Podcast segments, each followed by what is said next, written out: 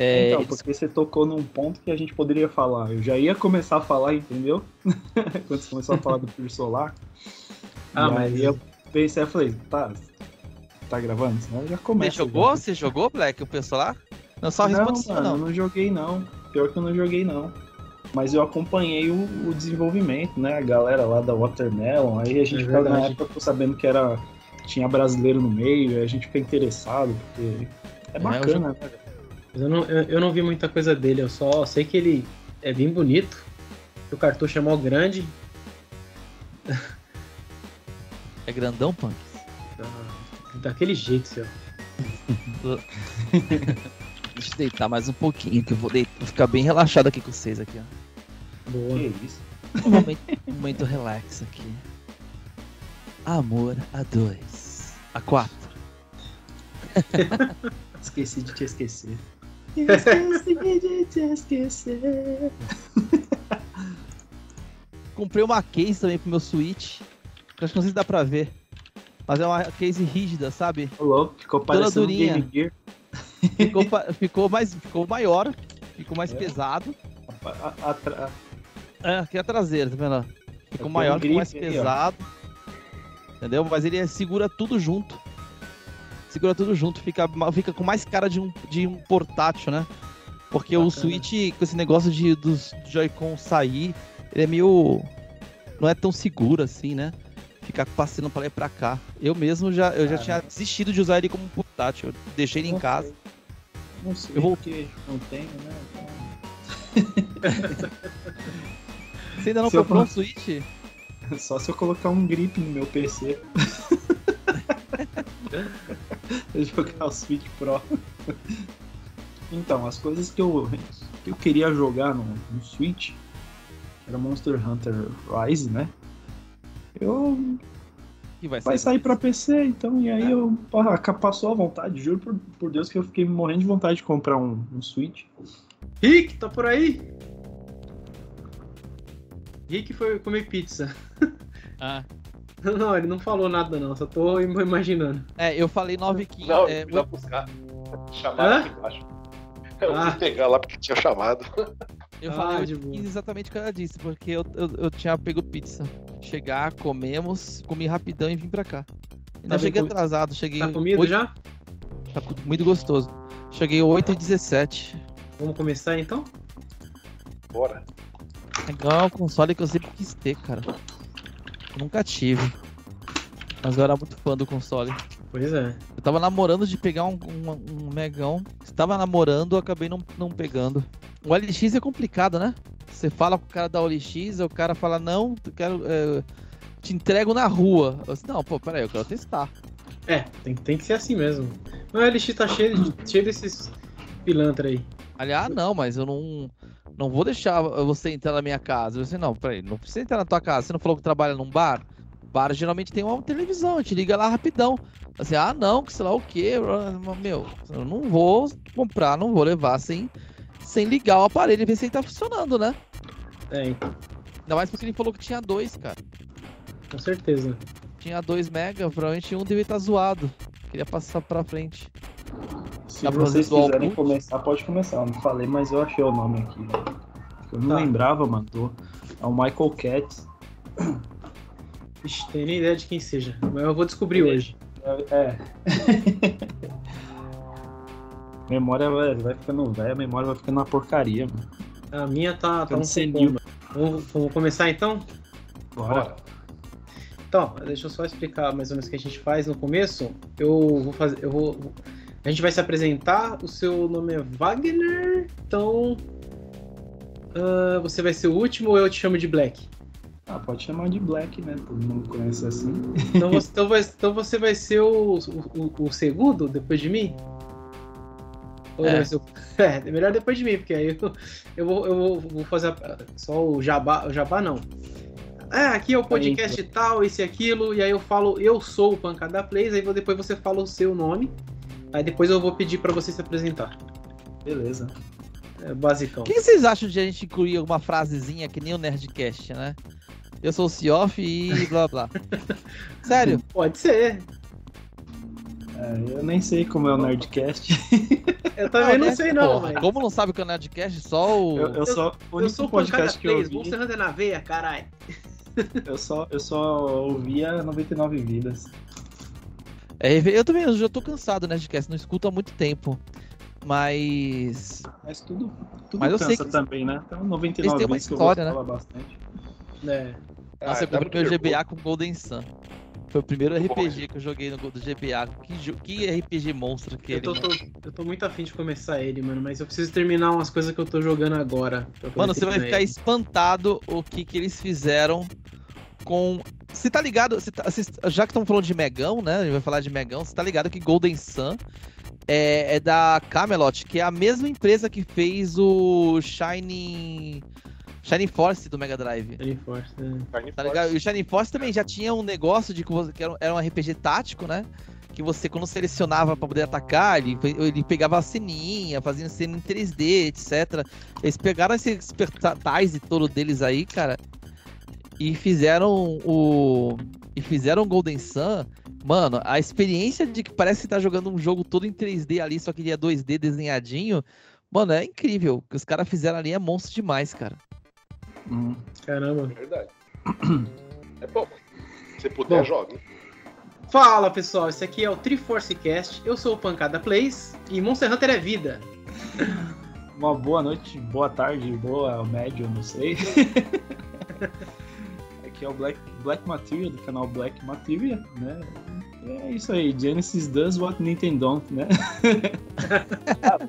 Eu sou o Rick Dias e Sonic 2 é melhor que Sonic 3 e Knuckles. E eu sou o Cioff e eu sempre quis ser um menino rico que tinha um Mega Drive. Ó, um dia assim.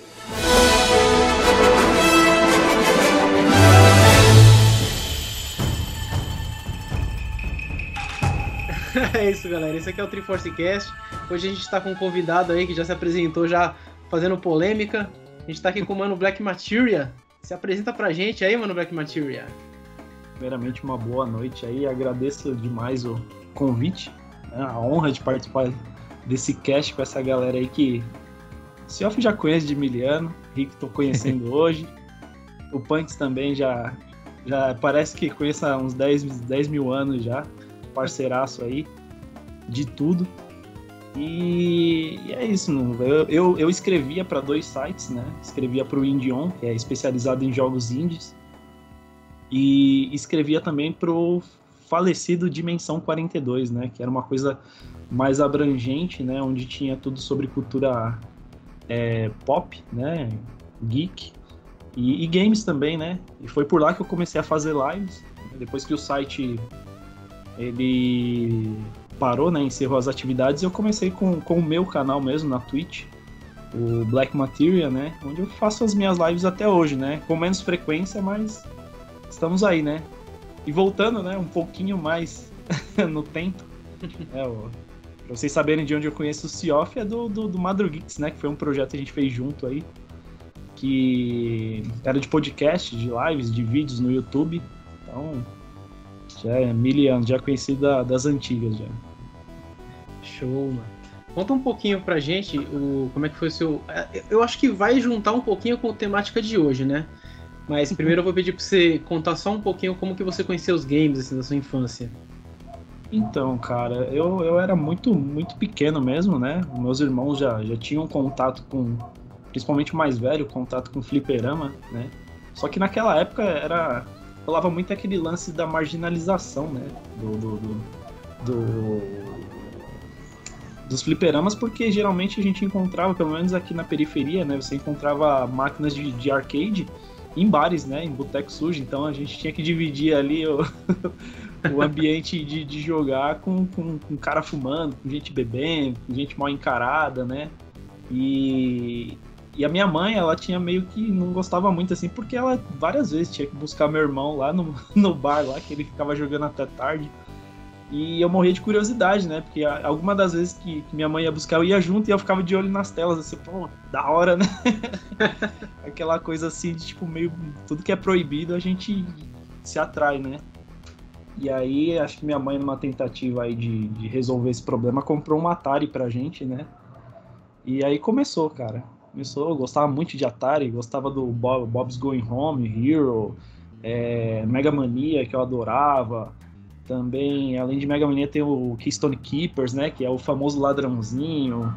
Então, uhum. assim, é, eu joguei muita coisa de Atari mesmo, né? Tenho uma memória muito forte de Atari, né? E aí depois a gente conseguiu um Nintendinho, né? Na verdade, a gente foi introduzido aí a, na, nessa geração aí do, dos... Não introduzido os 8 bits, né? Que Atari também é 8 bits. A gente acha que é menos, mas 8 bits também. Mas na geração aí Nintendinho Master System, né?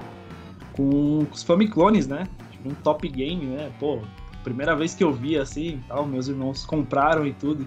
E aquela caixa, aquele caça imponente, assim, na... até hoje eu acho muito bonita a caixa do, do Top Game, né? E, cara, eu vi Double Dragon, eu apaixonei. Pô, muito louco e tal. E aí eu lembrei, né, que muitas das vezes que minha mãe ia buscar o, o meu irmão lá no, no, nos botecos sujos, né? Ele tava jogando Double Dragon. Eu falei, caramba, isso em casa, cara. Incrível, né? E, e, e meu, e aí eu fiquei impressionado. E eu joguei muito de Nintendinho, né? Só que aí o coração bateu mais forte quando eu vi o Mega Drive aí, cara. E aí a história mudou um pouco, né? Porque assim, do Atari pro Nintendinho, a gente tem uma evolução, né? Sonora, assim, tem a questão do plot, né? Que você jogava muito Atari era aquela coisa de fazer pontos, né? Não tinha muito final. E aí quando chegou pro Nintendinho, assim, essa geração tinha uma história, tinha um enredo. Então você ficava naquela, naquela ânsia de chegar no fim, saber o que acontecia, né? E esse foi o impacto da, da geração do, do Atari para o Nintendinho. Só que do Nintendinho pro Mega Drive foi um salto gráfico muito grande, cara. A primeira vez que eu vi o Mega Drive rodando a velocidade, tipo, eu vi o Sonic 1, né? O Sonic muito rápido, muitas cores, assim, falei, caraca, velho, o som, e eu, puta que pariu, que bagulho absurdo, meu. E assim, é. A gente até pode ter esse impacto hoje em dia, né? De tipo, pô, geração nova aí, os gráficos são bonitos, mas, cara, o que marca é a infância, velho. Marca a infância, né? Isso daí é. Eu posso até achar legal, pô, legal, bonito hoje, acabou, mas aquele, aquele primeiro contato ali da geração, o salto, né, da geração 8 bits para 16 foi inacreditável, cara. Inacreditável. É, o, o, impacto nunca mais será o mesmo, né? Ah, e cara, é, é coisa que. É, e, eu falo esse negócio de infância, né? Porque a gente. Os heróis de infância a gente nunca esquece, né? Um dos meus heróis de infância é o Ayrton Senna, cara. Tipo, eu Nossa. posso ver, faz aniversário de morte, faz aniversário dele. Eu não gosto de ver matéria porque é um negócio que ainda mexe muito comigo. E eu, pô, tô com 38 anos, cara. então é a mesma coisa, cara. Se eu for lembrar de uma coisa assim impactante assim do é, da infância com videogame, é Mega Drive, cara. Então, Ô Black, você viu que o que o que o Ayrton Senna, você falou de herói e Ayrton Senna, né? Tu viu que ele foi citado no MCU, né, cara? Ah, sim, sim. Ele foi citado, ele, ele vai estar no multiverso. Se prepara. Então, eu lembro, eu lembro do, do, do, da referência, né, do, do Homem de Ferro, né, quando a, a Pepper, né, ela, ela beija o capacete, ela foi uma referência ao Ayrton Senna, né, porque quando o Ayrton Senna morreu, o Adriano Galisteu deu um beijo no capacete, acho ah. que tem uma foto disso. É, não, não, não, não, eu não peguei não. Eu tô falando por causa do filme do Shang-Chi, foi, um, foi o filme com mais referências à cultura de tudo quanto é lugar.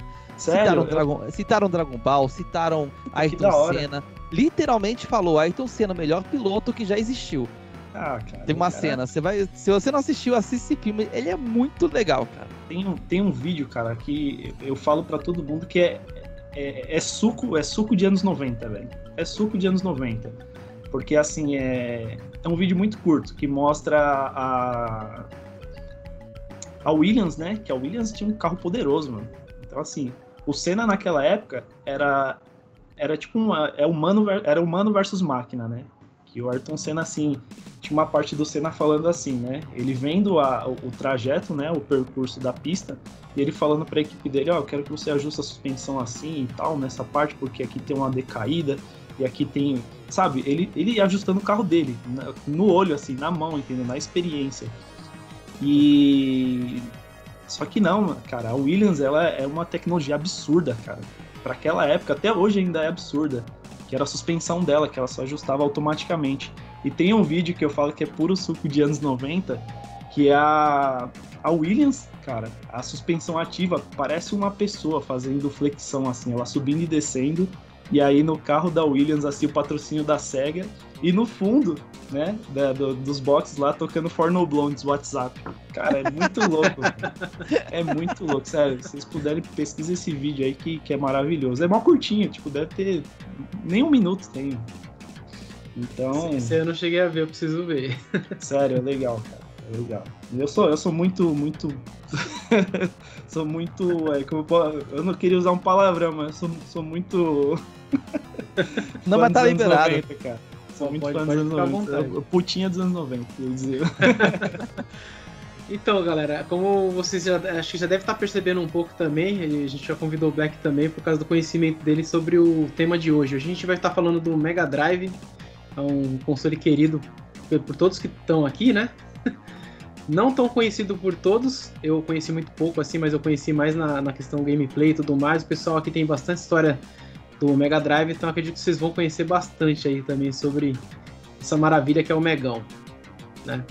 É, vamos falar um pouquinho então sobre a criação do aparelho e sobre o nascimento do Mega Drive. Né? O Mega Drive saiu ali em 1988, né, no Japão. No Brasil ele foi chegar em 1990. Aqui, né, quem trouxe pra gente ele pra cá foi a Tectoy, né, que teve aquela treta da Tectoy com a, com a Gradiente, né, pra ver quem trazia o Megão pro, pro Brasil. E aí acabou, a Tectoy ganhou, né, porque a Gradiente já tinha vários produtos no Brasil e a, a Tectoy foi lá conversar com os japoneses, né, e falou para o, Mega Drive ele vai ser prioridade nossa no Brasil, né? Já para Gradiente não vai ser uma prioridade, vai ser apenas mais um console lá para eles, né? E trouxeram aqui pra gente, né? E eu vou falar um pouquinho da minha história sobre o Mega Drive, a história que eu tive também, pra gente poder ir, ir, ir, conversando e vocês passam mais a parte técnica de vocês, né, do conhecimento do Mano Black, o Mano Rick tem, também conhece bastante tecnicamente, né? E eu vou falar um pouquinho mais da parte nostálgica é, minha sobre o Mega Drive. O Mega Drive foi o primeiro videogame que eu conheci, né? Assim, eu já tinha visto o Atari, mas assim, pessoalmente jogar mesmo foi o primeiro que eu joguei, né? Então, a primeira que eu joguei acho que foi o Sonic 2, não foi nem o Sonic 1, que acho que foi em 1991. Acho, eu acho que foi em 91, 92, eu não tô lembrando exatamente agora.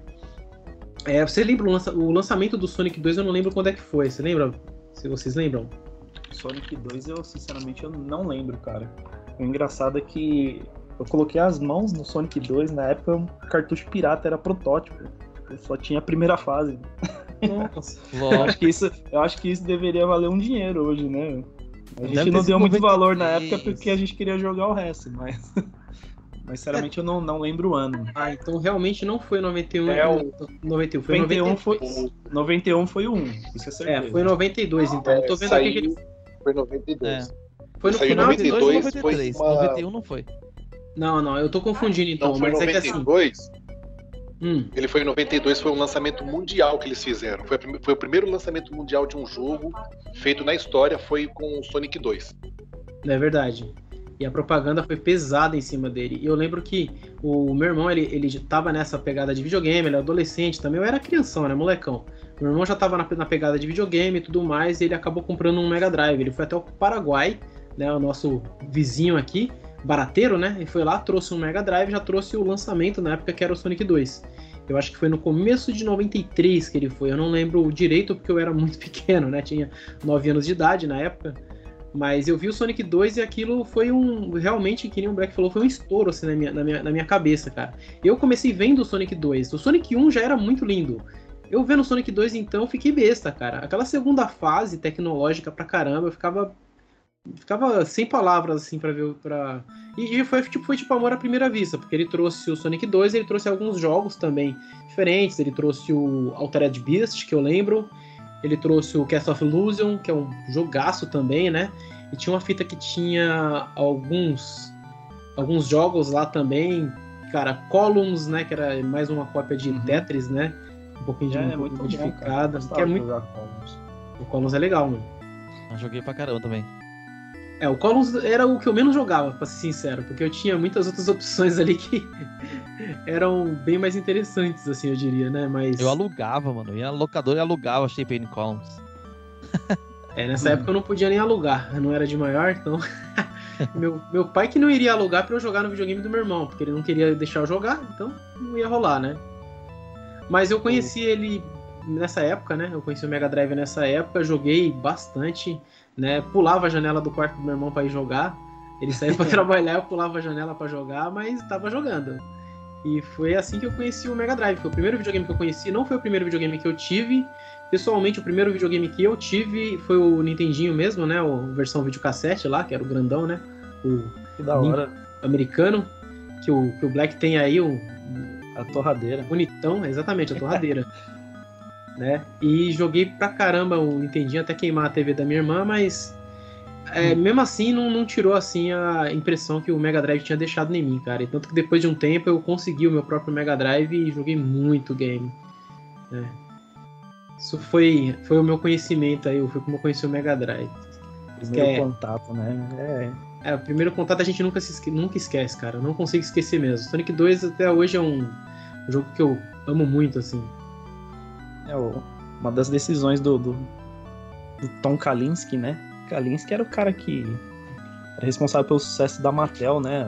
No marketing da Mattel. E aí o presidente da SEGA no Japão, ele queria que o sucesso do, do, do Mega Drive alcançasse, né? O, o, os Estados Unidos, né? A galera de lá, né? E aí chamou o Kalinske para isso. E o, o, o Sonic 2, né? A decisão foi fazer o primeiro lançamento mundial de um jogo, né? Como o Rick falou aí. O Sonic 2 foi um lançamento no mundo todo, sabe? Tipo, no mesmo dia, né? Então, é parada absurda, né? Os caras botavam muita, muita fé, né? Que o jogo era foda e realmente é, é foda porque o, o Sonic 1, né? Já foi um sucesso muito grande, né? No Mega Drive. Mas pode continuar aí. só, só, não, não. só pra não perder essa. Posso falar a minha experiência com o Mega, não? Pode falar. É, eu, eu, eu, primeiro de tudo, eu, eu só tinha o Atari, né? Eu curtia bastante o Atari. E aí eu fui. Eu, na época eu morava em Praia Grande e aí eu fui estudar em Santos. E aí eu conheci o mundo dos fliperamas, né? Etc. E lá eu conheci um jogo que foi, cara, a paixão da minha, da minha infância de videogame foi um jogo chamado Golden Axe. Eu adorava aquele jogo. A música, tudo era para mim era mágico demais aquele jogo. É, e aí eu descobri que ele tinha no videogame. Que ele também tinha no videogame caseiro, que era o Mega Drive. Eu, caramba, preciso ver. E aí uma, tinha uma, um bazarzinho que comprou um Mega Drive e alugava por hora. Eu lembro a primeira vez que eu vi o Mega Drive, que tava rodando o Castle of Illusion. E eu vi aqueles gráficos do Castle of Illusion. Então, o cara tá naquela parte da cachoeira, sabe? Tem que pular nas pedrinhas certinho. E eu, e eu vi aquele, aquele jogo, eu fiquei assim, o que, que é isso, cara? Que videogame é esse? Que gráficos são esses? É, aí, nossa, era o meu sonho ter um, ter um Mega Drive. Foi assim que eu conheci o Mega. O, o impacto do gráfico dele é, tá sempre presente até agora, né? Sim. É, né? Sim, e depois bom. a gente acaba meio que vira o padrão, né? Na verdade, né? O que aparece depois assim é. Tem melhora Isso. significante, mas o impacto sendo, foi ali, né? Sendo bem sincero, quando eu vi o Super NES pela primeira vez, né? Eu, a primeira vez que eu vi o Super NES foi no, no Mario World. E eu olhei os gráficos, sim, eles pareciam ser bonitos, mas faltava alguma coisa. Ele era muito embaçado, tinha alguma coisa que não era legal. No Mega Drive você via o negócio tudo bem, bem definido, sabe? Era uhum. diferente, cara. É, eu isso... sempre preferi os gráficos do Mega Drive do que o Super NES. Apesar do Super NES, esse negócio de fazer mais é, é, esfumaçado, né? É, conseguiu fazer jogos incríveis com isso, né? Tipo, Chrono uhum. Trigger, etc. Mas. É porque a, a resolução do Mega era maior, né? A resolução do Mega, ele é 320 por 224, né? A do ah, Super Nintendo, se eu não me engano, é 256 por 240, né? Então, por isso que você tinha essa sensação, não era, não era achismo, né? Realmente, tecnicamente, o Mega tem a resolução maior. Eu não sabia. E, e você, Ike? Como é que foi o seu, seu conhecimento do Mega Drive? O que aconteceu com o Mega? Eu, na época, eu tinha o Dynavision 3, né? E eu já estava já há um ano com o Dynavision 3 e tal.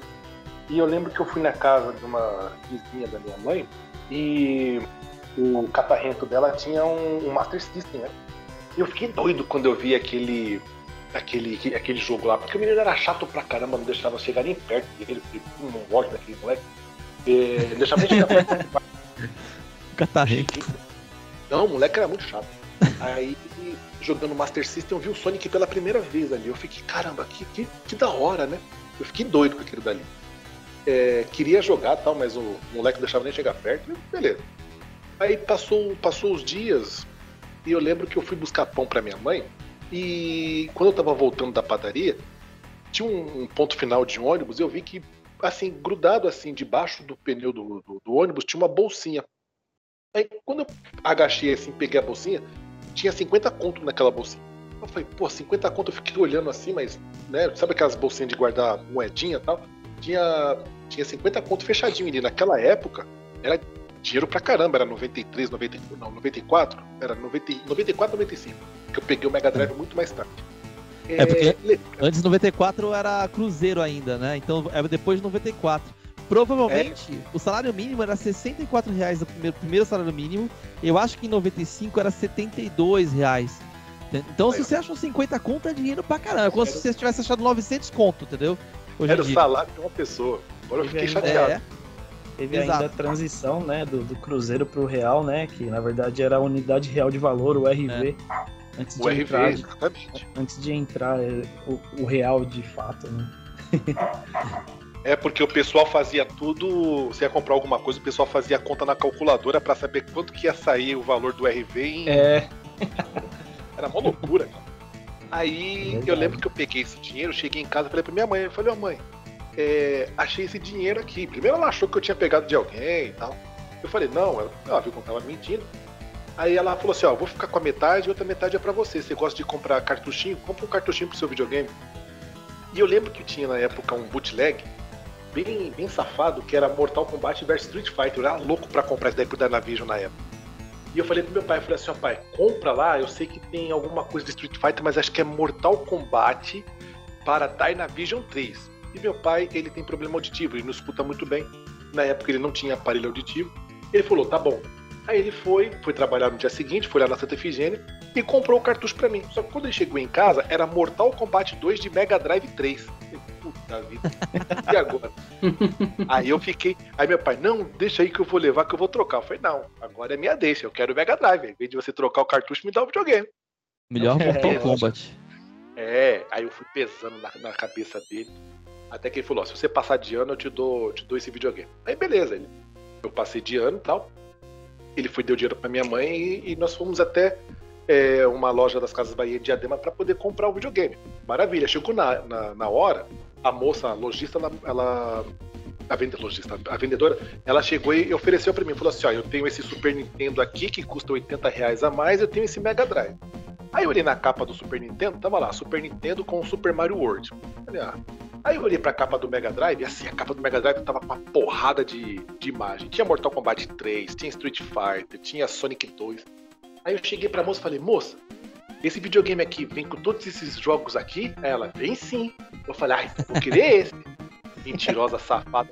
Veio um, um, cartucho de seis jogos. Veio Sonic 1, veio, veio Sonic 1, veio o The Revenge of Shinobi, beleza, maravilha. Porra. Golden Axe, o Streets of Rage, veio o Super Hang-On e o Columns, né? Eu, eu fiquei feliz pra caramba. Essa coletânea é maravilhosa.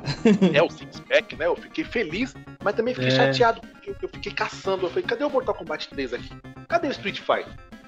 A mulher me enganou, cara. Eu fiquei, eu, olha, mordi de ódio. Sabe quando você tá chorando, igual aquele meme do gatinho chorando? Eu fiquei feliz quando eu tava chorando. Entendeu? Foi a minha primeira experiência com o Mega Drive, cara. Mas daí pra frente, arrebentando. Eu queria terminar um por um. Cara, quando eu coloquei Sonic, eu vi que o Sonic do Mega Drive que eu tava jogando era melhor do que aquele Sonic que o menino tava jogando no Master System. Pirei. Sabe, assim, eu, é. eu lembro que eu fiquei, minha mãe teve que desligar, teve que tirar o, o fusível da, da, da parede para desligar a chave geral de casa, porque eu não largava o videogame naquele dia, cara todo mundo foi dormir e eu tava lá em pé jogando, feito um doido, com o estatelado, parecendo noia, olho vermelho já. Ela falou: amanhã você tem que acordar cedo pra ir, pra ir pra escola. né? deixa eu continuar jogando. Ela desligou tudo, guardou o fusível, que hoje em dia é tudo na chave, né? Antigamente era fusível. Ela foi lá, tirou o fusível, guardou o fusível e falou assim: você só vai jogar amanhã. Cara, não esqueço jamais essa minha história, mas olha aqui, que delícia foi o Mega Drive, viu? Nessa época, uma maravilha. Verdade, cara.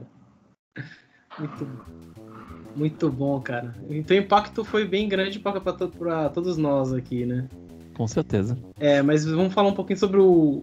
o quando o Mega Drive saiu, é, que na verdade a SEGA ela já tinha lançado vários outros consoles, né? Acho que foi o Mark I, Mark II, Mark III, depois foi o Master System, né? Não, não lembro se teve. É, o Mark III é o Master System. Isso. O Mark III é o Master System. É. Tá. Então, aí depois que ela lançou esses consoles, que o Master System, na verdade, foi o único que saiu do Japão, né? Pra, pra vir, vir pro Sim. mundo, né? E aí ele fez sucesso no Brasil e tal. Mas na época quem dominava tudo era a Nintendo. O NES era, era filme, aparecia em tudo quanto é lugar, sabe? Tinha Mario, meu, era domínio total, né? E aí a SEGA querendo disputar ali uma fatia do mercado, ela pegou e lançou o Megão, né? Falou, não, vamos, disputar, então vou, colocar o dobro. Aí colocou logo aquele 16 bits enorme assim na versão japonesa. 16 bits, toma! e já comprou aquela treta, né, mano, com a, com a Nintendo lá. E uma coisa que eu acho engraçada é que é, quando eles começaram até a, a, frase que o, que o Black falou aí, né? Ela nasceu nessa época, não foi? Era, era o marketing pesado que investiu o, o, o Michael Katz, né? Que ele. Se eu não estou enganado, tá? Me corrijam aí depois se estiver errado, mas o presidente da SEGA no Japão, ele, ele já estava meio, meio de saco cheio do, da, da, estratégia de marketing do, do, do, Michael Katz, né? E aí ele, hum. assim que ele foi atrás do, do, do, Tom Kalinske, né, que eu falei. E ah. Para mudar, né, para tentar abocanhar uma fatia do mercado no no ocidente, né? Então, e aí ele tinha esse, esse marketing pesado, né? Mas de certa forma, assim, também, eu, eu, tem também o lance do Blast Processing, né? Porque, mas aí é a coisa mais pra frente, depois a gente fala mais pra frente aí. é, o, o, que acontece muito foi assim, né? Pegando ali o que o Black Matéria falou, o, o Michael Katz, ele era um carinha assim que ele ele não se importava muito com videogame. Para ele, videogame era brinquedo e ele mexia muito com essas paradas de brinquedo. E uhum. a, problema do Master System não ter engrenado muito no, nos Estados Unidos foi porque, por meio, entre aspas, por culpa dele, ele resolveu deixar na mão de uma empresa de, de vídeo de, de brinquedo para fazer todo o marketing em cima do, do Master System. Então a empresa não sabia muito bem o que, que era um videogame, então ela achou que aquilo ali era um brinquedo. Né? Uhum. E por isso o Master System não foi muito para frente. Então o Hayao Nakayama lá no Japão, ele tava meio pé, tava meio pé da vida, porque ele falou, pô, é, a gente está tomando fumo aqui no, aqui no Japão, com um console que é inferior uh, ao nosso, e a gente está tomando fumo nos Estados Unidos, que é onde que nós deveríamos de vender mais, entendeu? E o Michael Katz veio com essa, com essa proposta de chegar meio de forma agressiva. E os japoneses não têm essa, essa coisa de ser agressivo com o seu concorrente. Ele respeita o seu concorrente, ele quer mostrar para o seu cliente que o seu console é um console bom, mas ele não quer desmerecer o concorrente. Nos Estados Unidos não tem isso. Nos Estados Unidos você pode desmerecer o seu concorrente porque para eles é uma competição, entre aspas, justa. Ele não gostou, já estava já ferrado com o Michael Katz. Michael Katz estava fazendo uma porrada de coisa errada, estava gastando dinheiro pra caramba. É Real Nakayama tava pé da vida, tava doido de ódio. Aí o que, que ele fez? Ele foi, o, na época, o Tom Kalinski, o Tonzinho, ele tinha acabado de sair da Mattel, né? Porque também estava cansado já, porque ele estava batendo cabeça na Mattel, ele queria fazer umas certas coisas, ele via que a ideia dele ia dar certo, só que o pessoal começou a podar ele, aí ele resolveu sair. Ele falou: vou tirar um tempo para minha família, quero tirar aqui umas férias porque as minhas filhas não estão crescendo, eu não estou vendo elas crescerem. Aí ele foi para Miami, ele foi lá, é, não lembro se foi para Miami ou para Califórnia. Eu lembro que ele foi para praia, tava lá esquentando o bumbum dele no sol, quando do nada apareceu Hayao Nakayama, terno e gravata, de sapato no meio da areia e falou: Cara, eu preciso falar com você. Ele, pô, tô no meio das minhas férias, como é que eu vou sair daqui e tal? Olhou pra esposa dele, a esposa dele ficou quieta, olhou para as filhas dele. Aí a mais velha falou: Pai, se esse moço veio aqui vestido assim, é que ele tem uma coisa importante para falar com você, vai falar com ele. É, o Hayao Nakayama falou: Ó, eu preciso, eu quero você numa reunião lá no Japão, agora.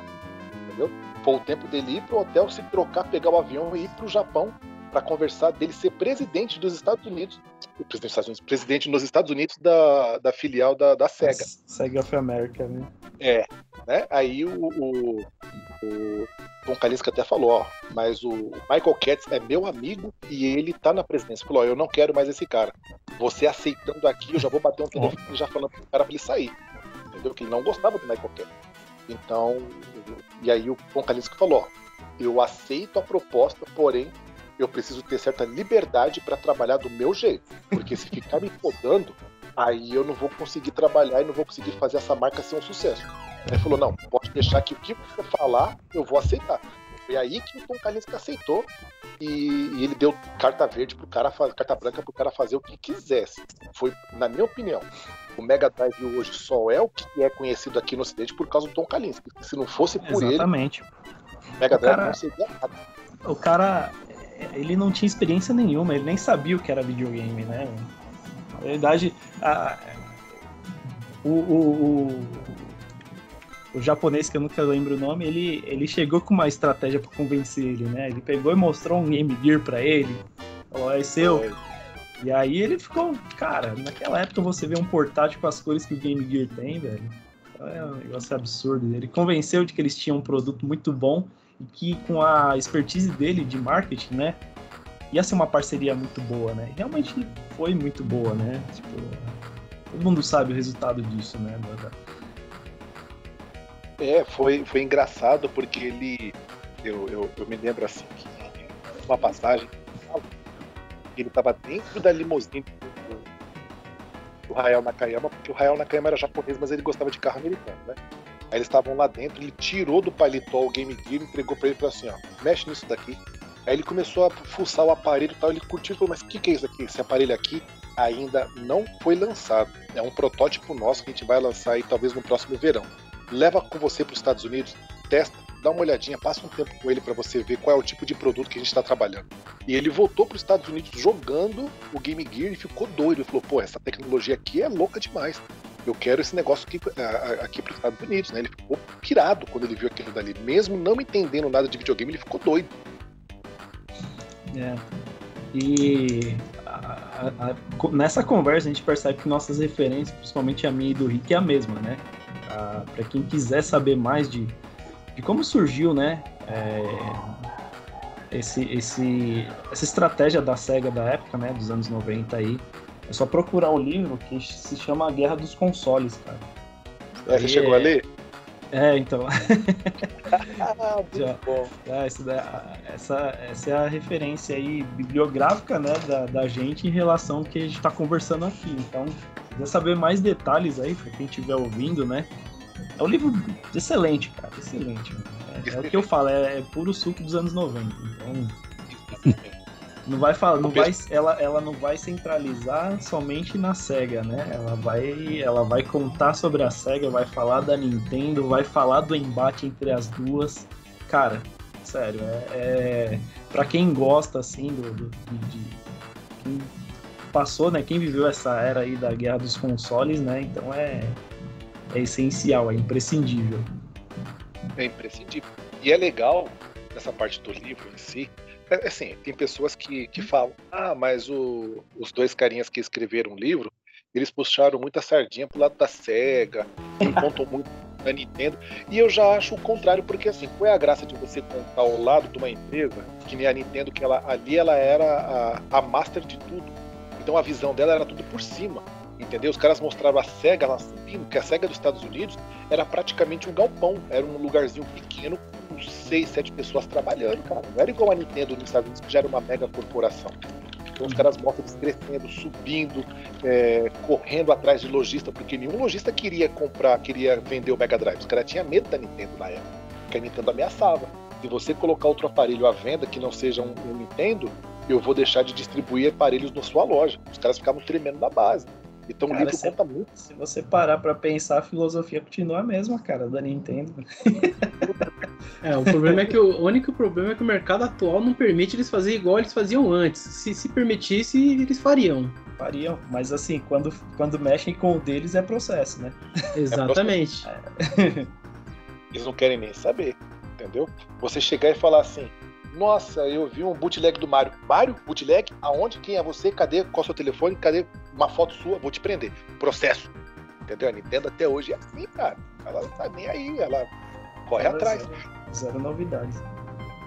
É, e aí na época do, do Meguinha, eu lembro que eles falam muito bem lá também que o Mega Drive ele era ele deveria de ser maior, o console mais poderoso daquela época, né? Tá certo que ele foi criado para ser para bater o Nintendinho e a Sega na época não esperava que a Nintendo fosse fazer um novo console porque a própria Nintendo não esperava fazer um outro console.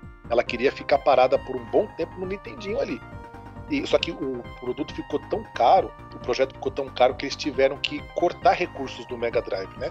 Tanto que depois eles utilizaram esses mesmos recursos que eles cortaram para fazer o Sega CD, para dar um up no, no aparelho, porque o, o, Mega Drive era para ter, tirando a parte de CD, mas a, a especificação técnica dele, desde o início, era para ser a mesma do Sega CD, ter um, ter um som bem melhor do que ele tinha, o chip do Yamaha, o, o chip do Motorola 68000 também seria ia ter um clock mais alto, mas uhum. como que ia gasto muito mais alto na produção, ia ficar muito mais caro pro, pro cliente, pro consumidor final, o Hayao Nakayama falou, ó, corte isso daí, a gente precisa de um produto mais barato para poder bater a Nintendo, porque um console caro não vai dar, pô.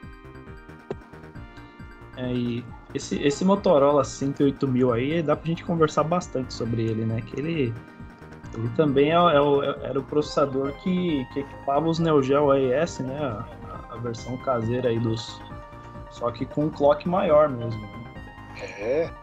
E não ah. só o, o, e não só o console, viu? O, as máquinas também, a MVS sim, e o CD. Sim. Porque a, a, a, Sega tinha uma qualidade muito boa no, no, no, nos, nos, arcades, né? Então, a, o que também era, era pauta, né, em relação ao lançamento do Mega Drive, era você ter a experiência de você ter um, um arcade na sua casa. Claro que não foi algo tão ambicioso como o Neo Geo AES, né? Mas os ports eram muito, muito, como posso dizer, eles eram muito fiéis. competentes, né? Você eles eram um... bem fiéis. É, Pareciam então, bastante um, do. Um Golden Axe era muito bom, entendeu? Um, todos esses jogos assim que foram portados eram muito bons, né, pro, pro é. Mega Drive também. Claro que numa versão inferior, né? Isso é muito visível, né? É. Mas mesmo assim muito bons, entendeu? É que era aquela diferença, né? Por exemplo, é, quando um jogo era portado do, do, do arcade para o Nintendinho, e o jogo simplesmente estava no Nintendinho. Uhum. Mas ele não era aquele jogo do arcade. Muitas vezes ele era quase que um rascunho do que era a versão do arcade. E no Mega é, Drive não. Cortes. Tinha corte, tinha corte de quadros, tinha corte, é, tinha corte de tamanho dos personagens, é, a, a, música era um pouco mais inferior mas a essência do jogo, você olhava pra Golden Axe do arcade e falava, é lindo. Aí você chegava em casa e ia jogar o seu Golden Axe é, no seu Mega Drive, pra gente que era criança na época, praticamente uhum. a gente não via diferença. Falava, pô, eu tô jogando a mesma coisa que eu joguei ali no fliperama. Vou jogar Street Fighter 2 no Mega Drive. Nem aquelas vozes roucas do Ryu e do Ken parecendo que tinha engolido uma coruja. A gente, uhum. a gente não estava com isso, não, cara. A gente jogava aqui dali achando que era o arcade em casa. Era a melhor coisa que tinha. É, mas, mas se tratando em Street Fighter no Mega Drive, a jogabilidade sempre foi melhor, né, cara? Independente das vozes roucas, do áudio inferior, mas a jogabilidade sempre foi melhor, cara. Eu preferi também, eu achava a versão do Mega Drive mil vezes superior à versão de Super NES. É, em relação à jogabilidade eu concordo plenamente. Porque foi a, foi a primeira não foi a primeira versão que eu joguei, foi a versão do Street Fighter do Mega Drive mesmo. E depois que eu, eu peguei a do Super Nintendo, eu notei uma diferença bem visível, assim, em relação à jogabilidade mesmo. Uhum. É, o, o, áudio, controle, né? o, áudio, o áudio é superior, assim, a quantidade de, de cores maiores e tal. Mas questão de. Mas se você parar, tem, tem até um comparativo em relação ao, ao os efeitos sonoros, né, do Super Street Fighter, de Mega Drive e de Super Nintendo, o Mega Drive é muito melhor, cara. Depois se vocês procurarem isso daí. Acho que até comentei com o Punks isso daí, né, do, do, do e é, é aquela coisa que só ceguista repara também, né, velho? é. Então, mas é, é uma coisa que desde o início assim eu vi, e questão de você sentir o jogo, né? A gente fala de jogabilidade, a gente fala de sentir o jogo, né? Quando você, você dá o comando ali no controle e você vê a resposta na tela ali, quando você jogar o Mega Drive, jogabilidade maravilhosa, cara. Muito fora boa. E fora, fora o controle de seis botões, né? É tá certo, veio meio tardio, veio, mas depois que veio se tornou uma coisa meio que, que absoluta, assim, né? Em relação a quem gostava de fighting game, tipo, pô, controle de seis botões, os dois ali na face do, do, do, controle, ao invés de ter um LR em cima, né? Cara, era muito melhor, porque era a experiência do arcade, né? Os três botões de soco, os três botões de chute e vamos que vamos. Você não acha nenhum controle que tenha isso, né? Até hoje, é pra, pra jogar um jogo de luta, você tem que ficar adaptando quais botões você vai utilizar o, o quê. Até Uhum. hoje. É, um pouco quase depois os ele, quatro botões. Sim, eles, eles trouxeram, isso daí foi maravilhoso no Mega, depois eles trouxeram novamente, na minha opinião, um dos melhores consoles de todos, os- o melhor controle de todos os tempos foi o do, Me- o do Sega Saturn, que é a mesma pegada do, do Mega Drive, só que ele é um pouquinho maior e eu acho que ah, os botões são, são é, dispostos de uma forma mais bem mais gostosa assim de você jogar, sabe? Mais o do Me- espaçado, né? Sim, o do Mega ele era muito bom. Só que assim, no meu caso, na época que eu joguei no Mega, a única dificuldade que eu tinha é que eu achava que eles eram muito próximos. Às vezes você ia apertar um, você apertava o outro junto. O do Saturn ele já ficou um pouquinho mais. um pouquinho maior, não muita coisa, sabe? Ele ainda é, um, é considerado um controle pequeno. Mas o espaçamento ficou perfeito ali do- dos botões, cara. Ficou Ah, é sensacional.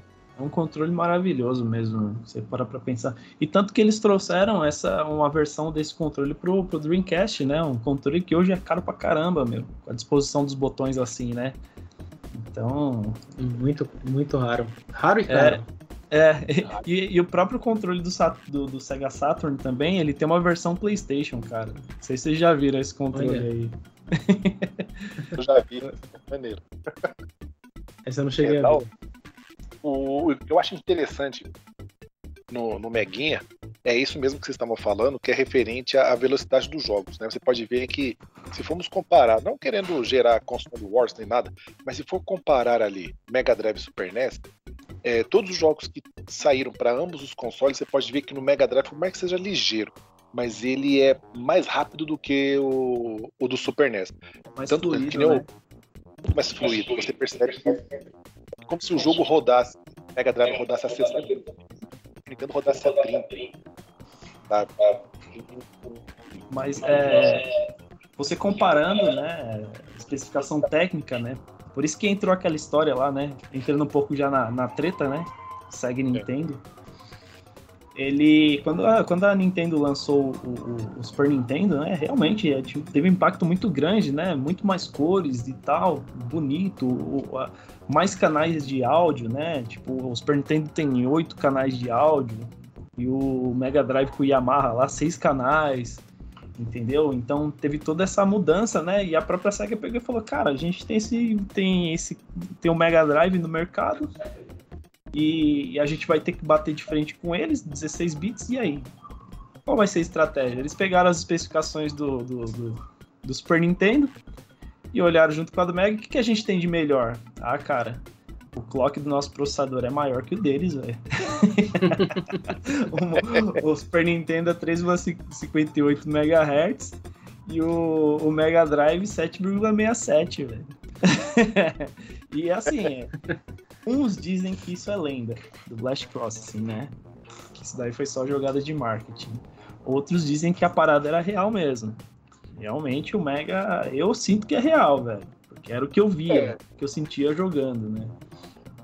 E, e, e uns dizem que era estratégia de marketing, vamos explorar o que eles têm de, de pior. Então, o que que é? Então, Blast Processing neles, mano. É, é assim. E uma outra carinha- história que eu não, não, não sei se é real, se é boato, sei lá, depois eu vou até pesquisar isso daí, de que o, o, o Super Nintendo ele foi desenvolvido dessa maneira para ter uma para ter re- retrocompatibilidade com os jogos de Nintendinho. Verdade. Então, não sei se é, se é confirmado, isso daí eu já ouvi, já ouvi falar. Depois eu vou pesquisar aí. Mas ele tinha algum cartucho adaptador para o Nintendinho? Então, o que o Super Nintendo tem é o do Game Boy. Né, que é o Super Game Boy. Tem, até eu o. Punks, o Punks me falou, eu não sabia, cara, que tinha a versão 1 e 2, né? Eu descobri- A gente descobriu na prática aqui, que tem um Super Game Boy que, cara, eu nunca tinha usado, velho.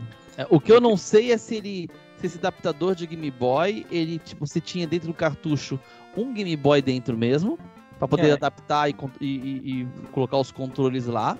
O Super Ou se só ele ser era display e input, Drive. né? O do Mega Drive, aquele adaptador de Master System, era só uma repinagem. Porque o Mega Drive Exatamente. rodava Master System de boas. É. Sim, sim, cara. Uma coisa, é, assim, ele já nasceu retrocompatível, né? O Mega Drive. né? Era Sim. questão só de pinagem mesmo. tanto que, assim, algumas versões do Master System, ele não tem. Quer dizer, a maioria que a gente conhece aqui, né? Ele não tem o, o, o chip de som melhor, que é o FM que a gente fala. Geralmente eles vinham no, no, no, no... Cara, eu não sei se era no Sega Mark III, eu não é, sei. Sega eu Mark não sei 3. muito bem dessa. É. Então ele, ele tinha uma qualidade melhor de áudio, o chip FM de som, né? Do, do Master System. Só, é, só no Japão isso. Quando o Mega Drive saiu, ele tinha um Master System ali morando dentro dele, tá ligado? Tanto que o, a Power Base, né, que a gente usa ali é basicamente só a pinagem que nem você falou, né, para adaptar o cartucho. E uma curiosidade, né, a respeito disso, de que como ele podia trabalhar em conjunto, é o desenvolvimento de Streets of Rage 2, cara. Quando você chega na, na fase do. A primeira fase, quando você vai enfrentar o Barbon, eu acho, que é o barman, é, lá do, do, do boteco, aquela música do boteco, né? Depois a, a, referência disso daí que eu tô falando tem é do canal Splash Wave, tá? Depois vejam o desenvolvimento lá do, do jogo, que é muito louco. Canal sensacional, hein? Maravilhoso, velho. E aí, quando você chega nessa parte, é, na explicação deles, eles separaram os áudios, né?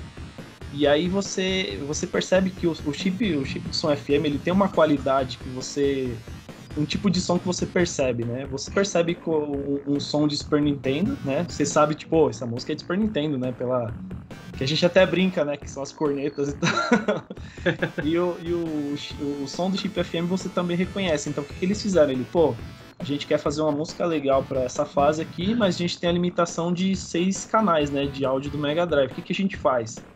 Pra gente conseguir mais umas camadas de áudio. Os caras, pô, vamos usar o, o, o chip de som FM. Então, assim, aí os caras separaram o que toca pelo chip FM e separaram o que toca pelo Mega Drive. Cara, é fantástico, velho. Sensacional. o desenvolvimento do, do, do das, das, músicas do Street of Rage 2, elas, elas não são boas à toa. Os caras Tava pensavam lá, né? fora da caixa, velho. Tava lá, os caras só utilizaram o recurso. Exatamente, velho. Tá dando bobeira aí, vamos usar. Vamos usar, vamos usar. Isso daí é, é, é, veio pelas mãos mágicas do Yuzo Koshiro, né, cara? Yuzo o, cara sabia, o cara sabia fazer música no Mega Drive como ninguém, cara. ah, é. O cara pega só, só o filezão, né, velho? Ele só fez as músicas de, do, do, do Revenge of Shinobi, que é foda demais, mano. pra mim, as, Eu... as músicas do Mega Drive dá um sentimento saudosista pra caramba. É um negócio assim. É emocionante escutar qualquer coisa feito é, é, no sintetizador do Mega Drive, sabe? Não sei vocês. Ah, com é, certeza. Então, é que, é que assim, ó. É, cara, tem músicas no, no, Super Nintendo que eu falo que é absurdo, cara. Que absurdo. De, de bonito, assim. Né? Por exemplo, você pega a, a, fase da água de Donkey Kong. Na verdade, a trilha sonora toda de Donkey Kong, né? Sim. Cara, os, os caras trabalham bem demais, demais com, com o chip de som do Super Nintendo, entendeu? E ele, ele tanto, eles trabalham tão bem que tira aquele estigma de, de corneta, sabe? De, de uhum. todos os é. instrumentos simular, todos os, os instrumentos vão serem, é, tipo, ah, isso daqui é uma um violão, só que simulado por uma corneta, entendeu? não, não, é sério, mas aí, aí você pega na, as músicas de Donkey Kong, cara, é, é fantástico, velho. Você pega uma mas... música de. Eu, eu, adoro a trilha sonora de Super Metroid, mas eu acho um som abafado. E assim, é, ele... é apesar do, do e, e, do Mega, do Mega não, do Mega eu sempre senti assim que, que cara, ele conseguia representar bem os instrumentos ali, cara.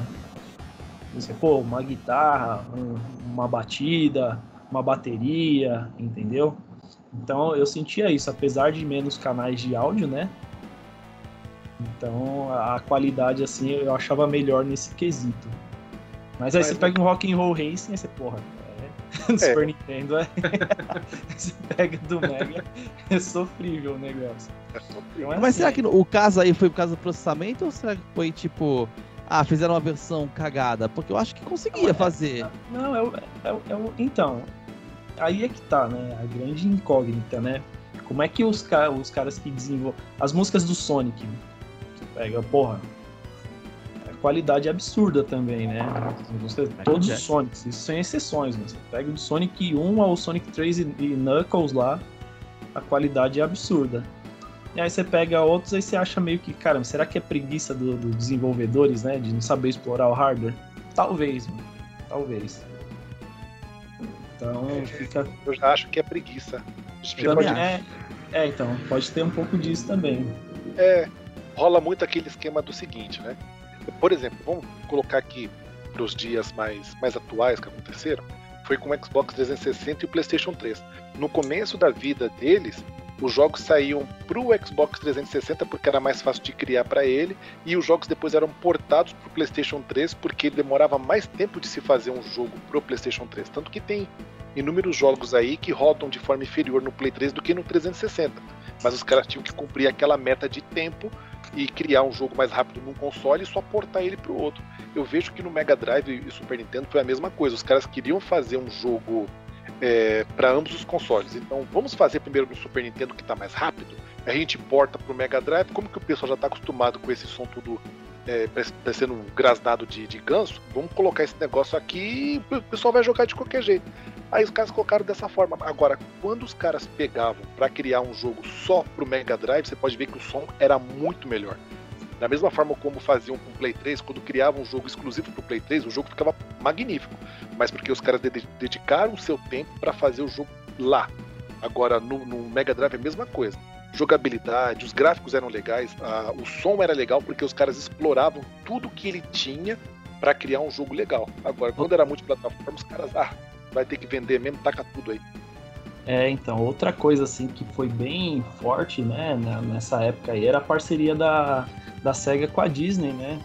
Os jogos que eram lançados assim para Mega Drive com a Disney tinham uma qualidade absurda. Você pega o Castle of Illusion, você pega, cara, o, o, o Aladdin de Mega Drive, mano, ele os caras chegaram a mostrar assim, cara, a gente quer um jogo com essa qualidade, assim, os caras da Nintendo, pô, a gente quer um jogo com essa qualidade. Porque é realmente absurdo, cara. Tinha uma qualidade muito alta de, de animação, e você sentia que você tava no desenho ali, porque tinha toda a história ali, e cada música também tava no desenho também. Então, a, a SEGA ela, ela teve muito sucesso nessa parceria com a Disney, né? se eu não me engano, a maioria dos jogos foram. Eu não lembro, mas, mas se eu não me engano, a Virgin, ela. Não sei se ela era distribuidora ou se ela desenvolvia, né? Enfim. É, a única coisa mas, que eu é. lembro desse, desse Aladdin que você comentou é que no caso do Mega Drive eles tiveram ajuda direta da Disney, né? No caso Exatamente. dos animadores da Disney foram ajudar a fazer a versão do Mega Drive. Por isso que ela é bem superior assim, em relação à animação à, à do Super Nintendo, né?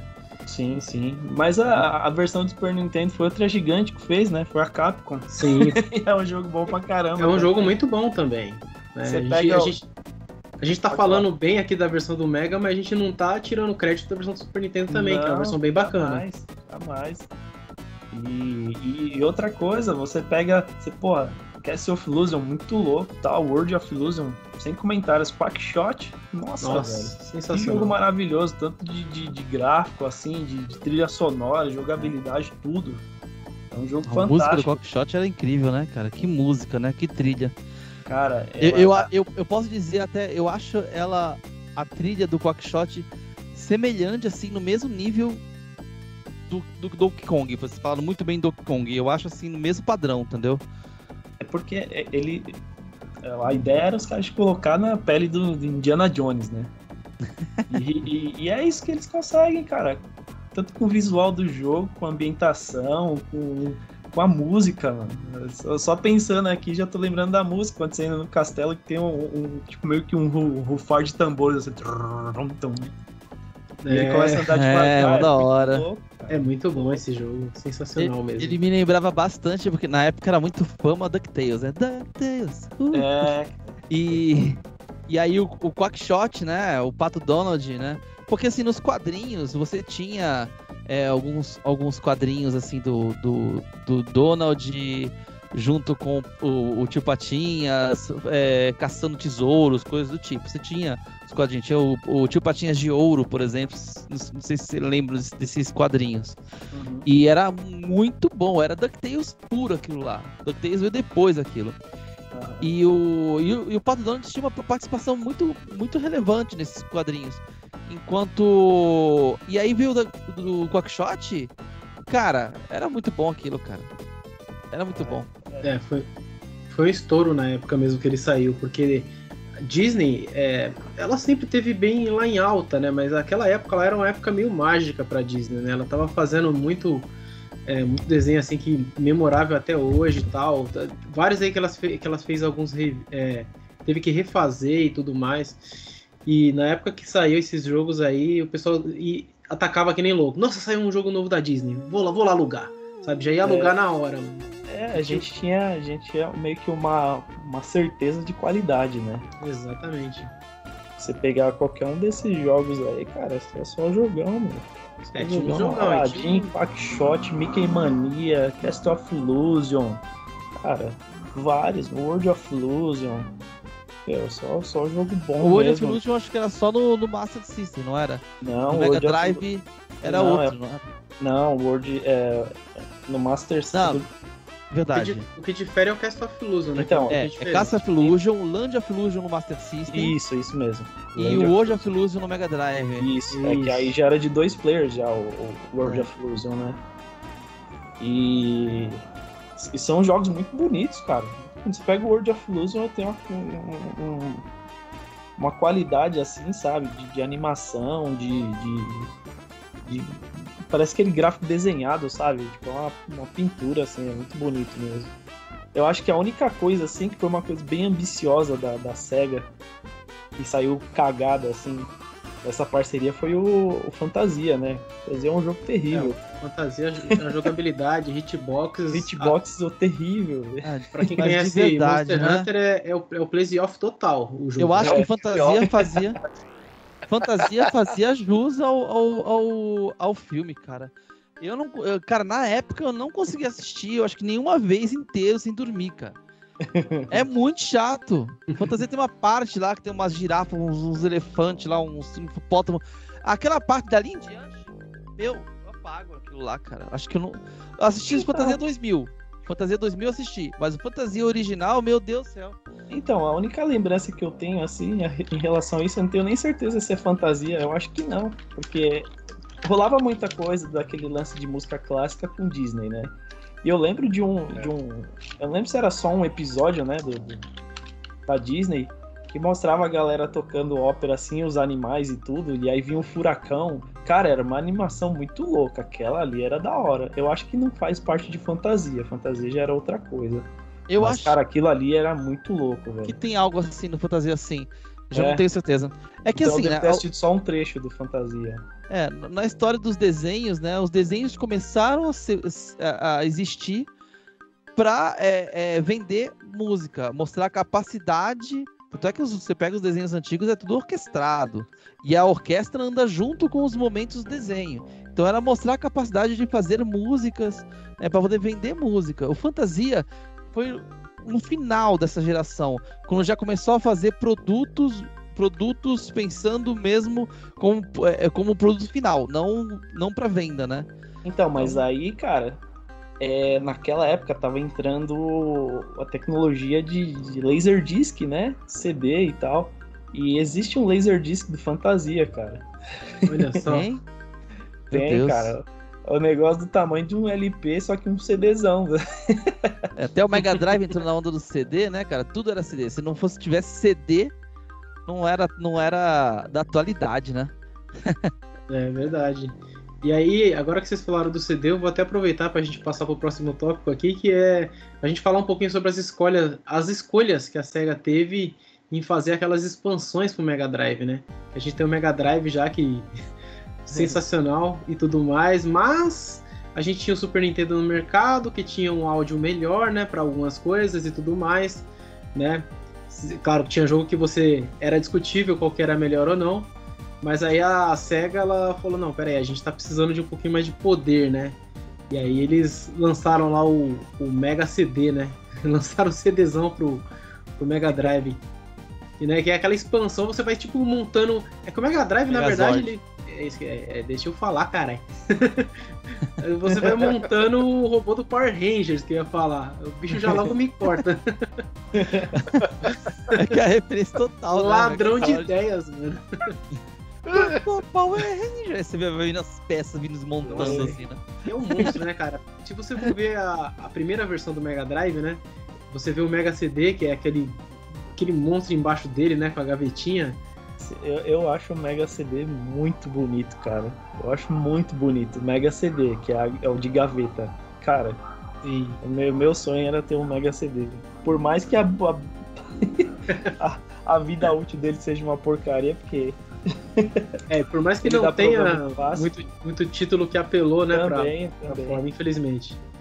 A gente pode falar que acho que pode contar na, na, nas mãos aqui a quantidade de títulos bons que teve para ele. Eu não lembro de todos, mas falando do, de um que saiu que eu vi e eu gostei pra caramba da versão foi o Final Fight que saiu pro Sega CD, é maravilhoso.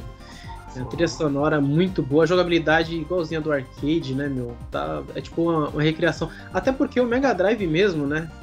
É, não só o Mega Drive, mas o Master System e os outros consoles, foi a SEGA, que é uma empresa que ela veio dos arcades, né? Ela trazia o arcade para casa, que nem o pessoal já falou.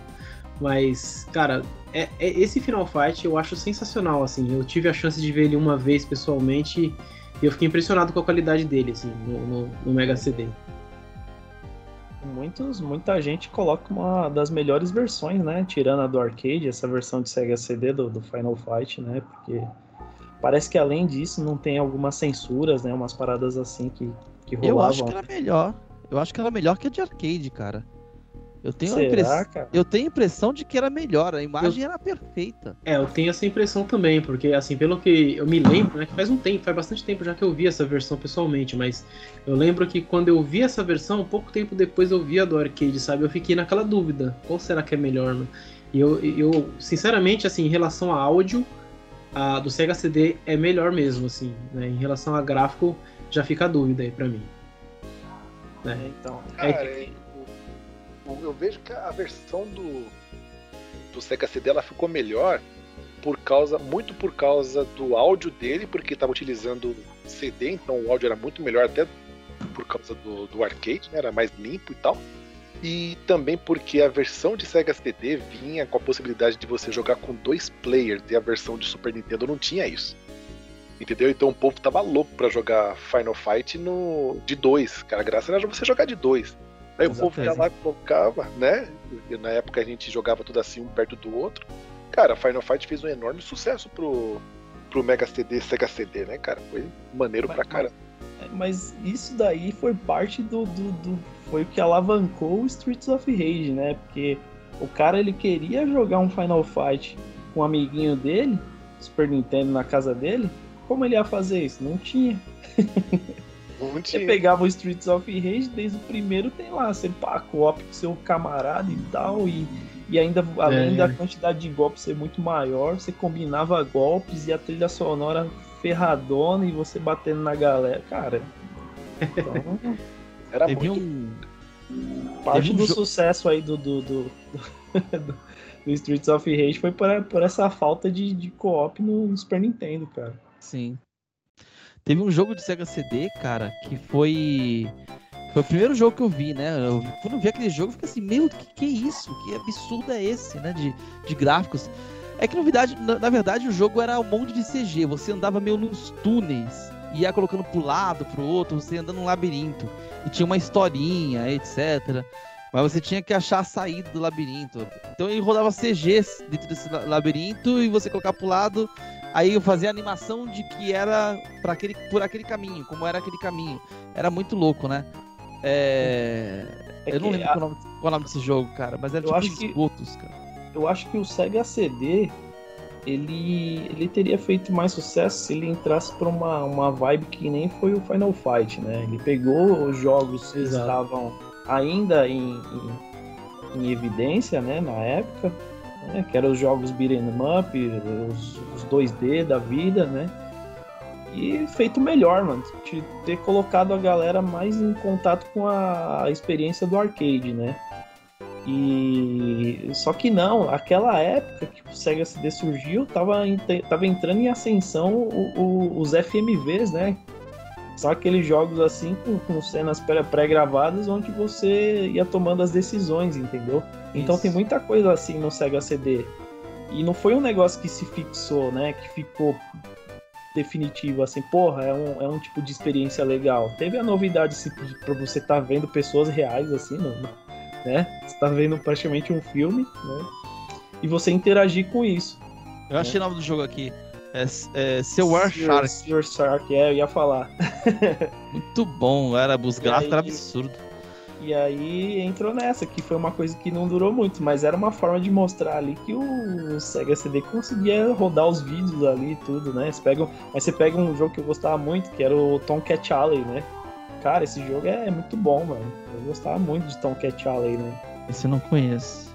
E, e aí teve o Night Trap, né? Que todo mundo conhece. Nossa, esse aí foi o complicado, né? É, é. Da história dos videogames, né? É, então. É. O, o Night Trap, na verdade, ele foi só o estopim de algo que já estava já para explodir, cara. Ele foi só o estopim. Quem, quem veio mesmo assim causando problema foi Mortal Kombat. Mortal Kombat, quando ele saiu no arcade, deu muito reboliço. Aí, quando a versão de Mega e Super Nintendo foi sair, a Nintendo barrou. Ela chegou e falou: não, esse tipo de violência eu não quero. Ela barrou. Aí o que acontece? o Tom Kalinske, ele descobriu que. Porque esses caras eles tinham. Eles conversavam entre eles, né? Eles não eram inimigos ferrenhos. Tinha o Howard Lincoln, que era o advogado da, da Nintendo of America, junto com o Furokawa, acho que era Furokawa o nome dele, que era o presidente da, da Nintendo da América. E ele geralmente ele, ele almoçava ou jantava com Tom Kalinske e tal. Então ele, ele soltava algumas coisas, Tom Kalinske também soltava algumas coisas e tal, extraoficial. E aí ele descobriu que o Mortal Kombat do Super Nintendo ia ser capado. Aí ele chegou lá com outro carinha lá, o braço direito dele na SEGA, que hoje ele foi o tiozinho que hoje ele tá na Sony. Foi ele que apresentou pela primeira vez um vídeo lá falando do PlayStation 5. Eu não vou me lembrar o nome dele agora, mas hoje ele tá na, na, na Sony. Na época ele, ele, era braço direito do, do Tom Kalinske lá. Aí ele chegou e falou: ó, vamos na Midway conversar com os caras porque a gente quer o jogo 100% é, igual ao arcade. E aí eles foram até lá. Eles foram até lá, conversou com os caras, os caras, beleza, a gente vai fazer da forma que vocês querem. Só que quando veio o protótipo do jogo pra SEGA, para eles testarem, para ver como que o jogo tava, o Tom Kalinske ficou muito impressionado com a violência. Ele falou, pô, pra onde que eu tô indo? Eu acho que o Black Matéria viu isso também no livro, que o Tom Kalinske uhum. fala isso. Fala, pô, pra onde que eu tô indo? Será que isso daqui é o caminho que eu tenho que, que colocar mesmo no videogame? Porque tem crianças que vai jogar tal.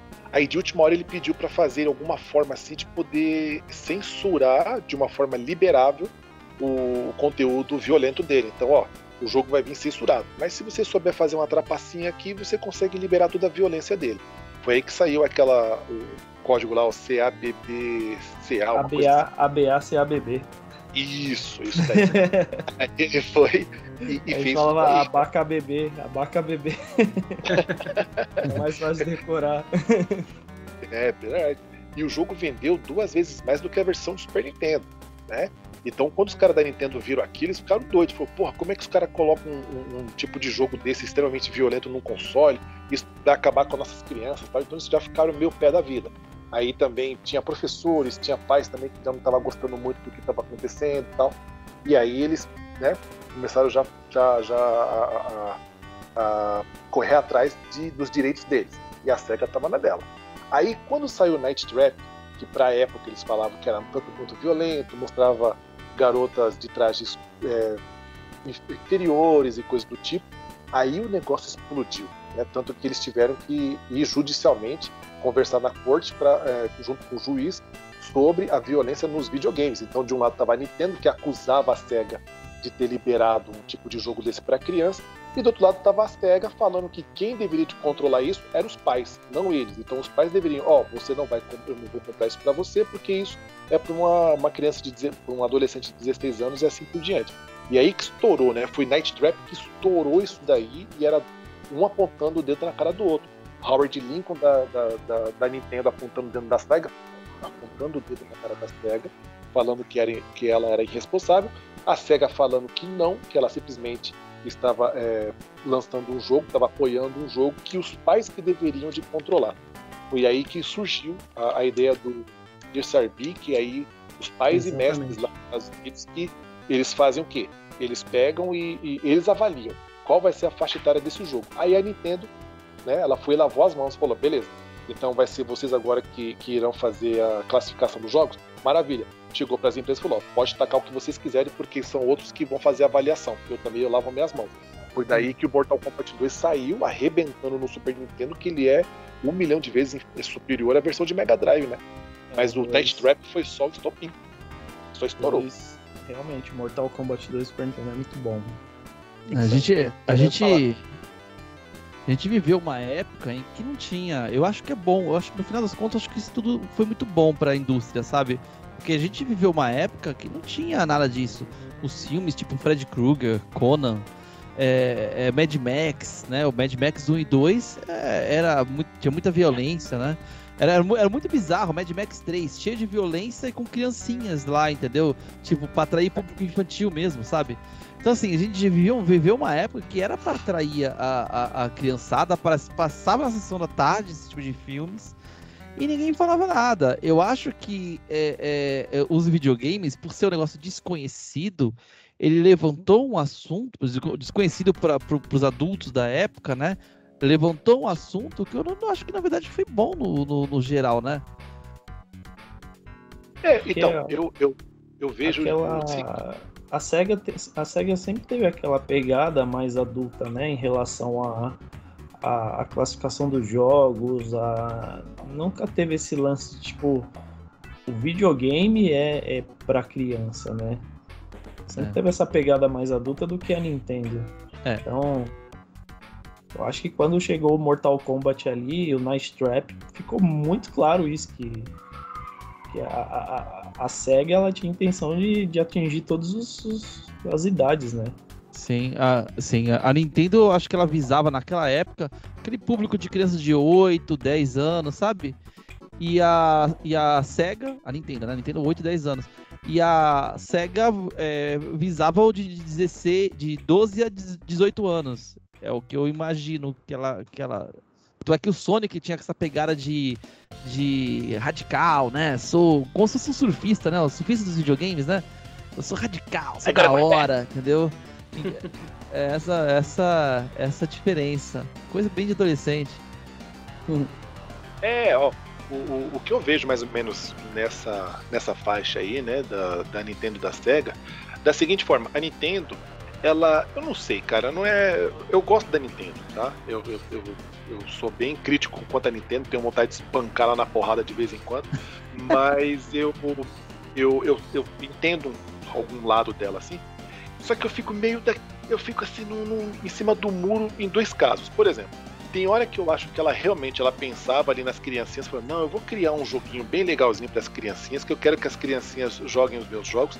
Só que tem hora que eu vejo que ela fala assim, pô, eu vou criar esse joguinho assim de criancinha porque o pai vai querer comprar isso daqui. Então quem tem dinheiro é o pai. O pai vai comprar isso daqui, a mãe vai comprar isso daqui, porque a criança não tem dinheiro.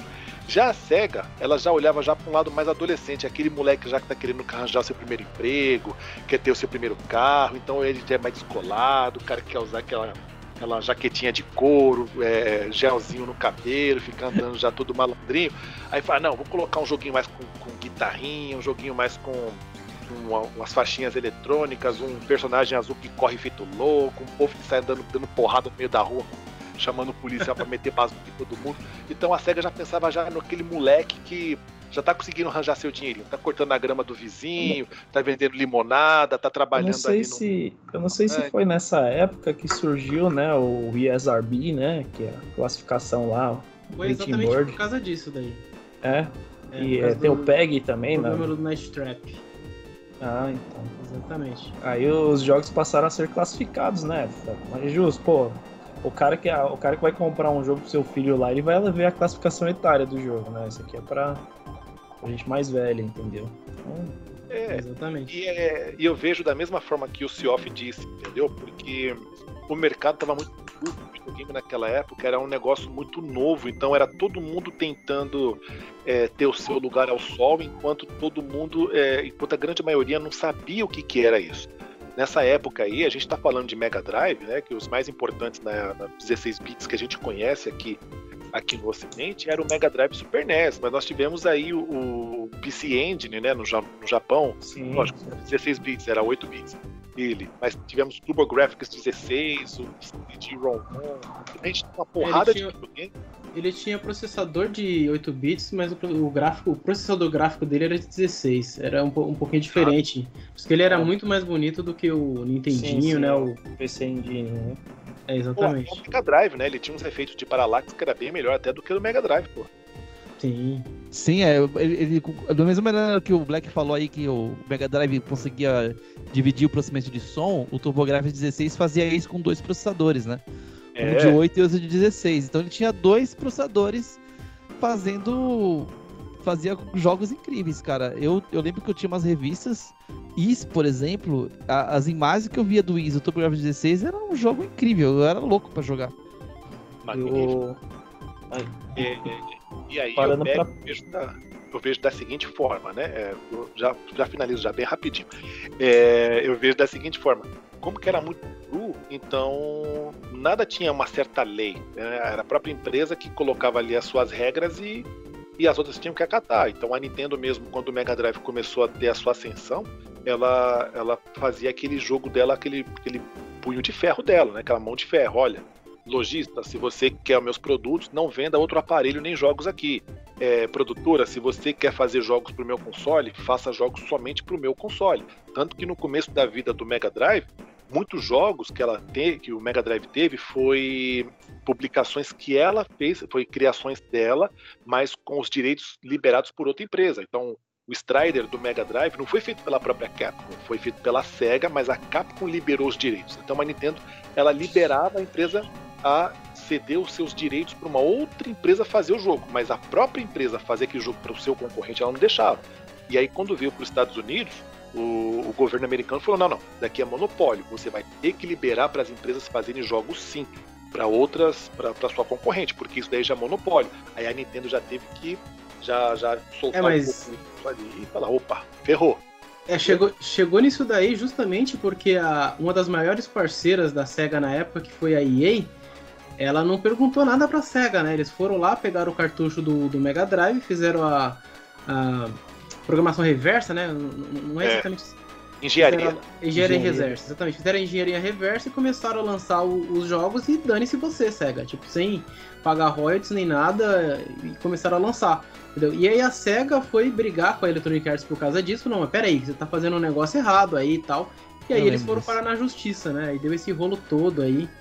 E aí a, depois a, a Electronic Arts até eu lembro que teve até. Ela, ela, ameaçou passar o código, né? Como é que era os códigos de proteção e tudo mais para outras desenvolvedoras tal. Aí a SEGA falou: não, peraí, vamos conversar. E aí eles conversaram na justiça. E aí a Electronic Arts continuou fazendo, dessa vez, jogos oficiais, só que pagando bem menos royalties do que as outras pagavam, né?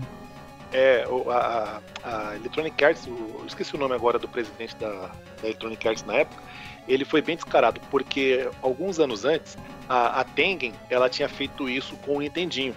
Só que ela não fez engenharia reversa. Ela conseguiu pegar lá no. Porra, eu esqueci o nome do local que fica lá a patente do, do, do hum. dos aparelhos e tal. Ela foi até esse local ali dizendo pro, pro, para os atendentes lá que ela tinha uma, um mandato judicial da, da, da, Nintendo que liberava ela pegar esses, esses códigos, é, essas informações. Ela pegou essas informações dos códigos do, do código-fonte dos cartuchos do Nintendinho e ela mesma fez, começou a fazer os seus próprios jogos. Só que aí a Nintendo conseguiu provar que a, a Tengen não tinha feito engenharia reversa. Ela tinha pego o código-fonte deles e aí ela conseguiu provar na justiça e a Tengen teve que pagar um, baita dinheirama pro, pra Nintendo, e de, pouco depois disso ela acabou fechando as portas, ela faliu. A Electronic Arts ela utilizou isso em, fa em favor dela. Ela chegou para a SEGA e falou: Ó, oh, eu tenho aqui o código-fonte é, da engenharia reversa. Nós conseguimos fazer engenharia reversa no seu cartucho, não é igual a Teng. A Teng pegou o código-fonte original. Nós fizemos engenharia reversa, tá aqui. Tá aqui, ele colocou na mesa na reunião com, com o Tom Kalinske e mais um povo lá falou: ó, vamos negociar isso daqui porque a forma que vocês estão cobrando de licenciamento é muito caro. Vamos negociar? Eles conversaram, não, não vamos negociar. Ah, não, o Tom Kalinske foi lá, bateu um fio pro Hayao, Hayao Nakayama. Hayao Nakayama falou assim: ó, manda todo mundo a merda, não quero saber disso, para se lascar. Beleza, vai se lascar então? Então tá bom. O cara foi lá, voltou pra Electronic Arts, taca pau aí, pode fazer. Tanto que tem uma boa remessa de jogos de Mega Drive que ele vem num formato diferente, que é um, um cartuchão preto. É, uns negocinho amarelo do lado. É, você pega o, pega o Road Rash, ah. você pega o Jungle Strike. É, tem muito disso daí. Todos os todos os Strike, na verdade, Jungle Strike, Urban Strike, todos são formato diferente, né, do cartucho da, da Electronic Arts. Exato. Aí quando eles viram que tava dando, tava dando ruim, a SEGA foi lá e falou, ó, vem cá, vamos conversar. Para com isso daí, quantos que vocês querem? Aí os caras falaram, não, é, é somente o que, o que, vocês querem é que a gente é, baixe a forma de licenciamento? Então beleza, a Electronic Arts, não, não, não é somente baixar o licenciamento, agora a gente quer também que vocês deixem com a gente é, um tempo limitado, uma quantidade limitada de jogos que a gente pode criar, porque a, a SEGA no começo também começou a colocar algumas algumas reservas, tipo o a Nintendo fazia, né? Ó, só três jogos por ano, para não sair muita porcaria e tal. Aí a, a, SEGA, a SEGA também tinha uma coisinha dessa, a Electronic Arts falou, não, eu quero que você me dê vantagens, eu quero ter vantagens na hora de criar jogo pro seu console. Aí a, a SEGA não teve outro jeito, falou, beleza, cara, faz aí, vai. Aí liberou, liberou. Você pode ver que tem uma porrada de jogo de esporte pro Mega Drive da Electronic Arts, muito mais do que no, no, no console da Nintendo, né? Porque a SEGA liberou geral e falou: taca pau aí, filho. Entendeu? Foi na, foi na justiça? Brigaram na justiça, mas perderam, porque a forma que a Electronic Arts tinha feito era uma forma justa. A forma que a Tengen tinha feito com a Nintendo antes, não. Então, os caras não tinham pra onde correr, né? Hayao Nakayama no Japão teve que liberar. É interessante. E o que, que, vocês acharam do, da, dessa mudança aí do. Da mudança não, dos acessórios que teve pro Mega Drive, o Mega CD e o 32X. A gente já falou aqui de alguns jogos que teve, né? Mas no geral, é, ele não teve muito sucesso, né? Ele foi, foram bem. Foram meio que. Como é que a gente fala hoje? Foi meio que flop, né? Vocês acham é. que eles foram flop mesmo?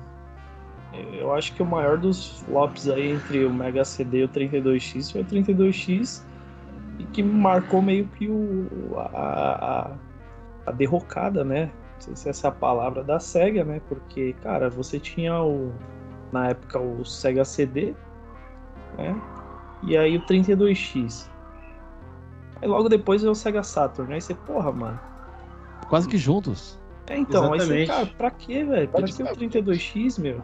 O 32X foi, se não me engano, uma estratégia da, da, da, da SEGA americana e o Saturn estava sendo feito já no Japão. Saíram praticamente os dois juntos. E aí você, é, mano, é, estamos é, concorrendo então, entre é nós. É capaz mesmos. de ter sido isso mesmo, porque tinha muita, muita rixa entre a SEGA of America e a SEGA do Japão, né? A SEGA, a SEGA americana queria fazer o Megazord, porque já tinha uma base instalada, né? Quem não quer aproveitar uma base instalada do, de Mega Drive. E a SEGA do Japão queria dar continuidade, fazer um novo console. Só que eles fizeram juntos, né? E o 32X era, era meio zoado, porque o 32X, primeiro que ele não era 32 bits, né? Ele era um outro processador de 16 bits. É, falava que era 32X porque tinha 16 bits do console mais os 16 bits. Era algo assim, se não me engano, não tenho certeza. É, mas eu só sei que ele não funcionava em conjunto com o Sega CD. Você tinha jogos que ele lia, mas quem processava tudo era só o processador do, do 32 bits do, do 32X. Não, não era. Não dividia processamento, sabe? Cara, você tem três processadores novos aí. Tem o do Sega CD, tem o do Mega Drive e tem o do 32X. Imagina se a gente pudesse usar todos eles juntos, mas por um problema de barramento lá, alguma coisa assim, você só conseguia usar um dos processadores. Então, assim, você não tinha a potência total que aquele Megazord poderia entendeu? O Megazord. Hum. Sem contar que era três cabos de alimentação na tomada. Exatamente. Esse, esse, esse, lance da alimentação tem uma parada que é muito engraçada, cara. Da, a forma que o 32X trabalhava em conjunto com o Mega Drive, né? Porque parecia que ele dividia as tarefas, né? Se você pegasse um Mortal Kombat de, de 32X, né? Que era o próprio cartucho dele, e você colocasse ele para rodar, Parece que se ele não tivesse alimentado direito, só aparecia o cenário, entendeu? Então, assim, parecia que ele dividia a, a, as tarefas, né? Mostrar os sprites dos, dos bonecos numa resolução maior, o áudio melhor. E algumas outras funções ficavam pro Mega Drive mesmo. Por exemplo, as coisas mais estáticas de cenário. É uma parada muito louca, cara. É... Eu, não, eu não consigo entender como é que. como é que eles faziam tanta coisa assim, porque, cara, às vezes, às vezes parece ser mais fácil você fazer um console novo do que você você colocar um addon igual a esse, né? Então. É, é, é bizarro, é. né? Eu tô vendo aqui, eu... o 32X hum. tinha sim um processador 32 bits. Tinha. Ele rodava a 23 MHz. Ele era bem mais poderoso que o do Mega Drive. É um dos processadores sentido. que tem no Sega Saturn, na verdade. Um dos é, processadores que tem no Sega usar. Saturn é esse aí. Não fazia sentido usar o do Mega Drive, mas ele poderia utilizar. Agora. Mas ele usava. usava. Poderia dar uma disparidade mesmo de, de clock, alguma coisa assim que carregava primeiro de um e não carregava do outro. É, ou, ou às vezes Eu que, nem, lembro- que nem Não acontece no. se é uma parada de energia, alguma coisa assim. Ou se era algum dos cabos que você. Quando você não conectava, não sei, mas tem uma paradinha assim que dava pra você entender como os dois trabalhavam juntos, entendeu? Que realmente o Mega era necessário que ele fazia algumas coisas ali, né? Mas eu acho que o, o,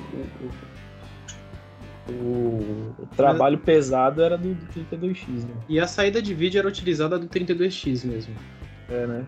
É, Ah, o exatamente. 32X tinha uma saída de vídeo? Tinha uma saída de vídeo. Tanto que é, se você ligasse e colocasse o jogo direto pelo 32X, a, a imagem saía mais limpa, porque era mais bem desenvolvida assim a, o circuito né, do, do 32X em relação à saída de vídeo.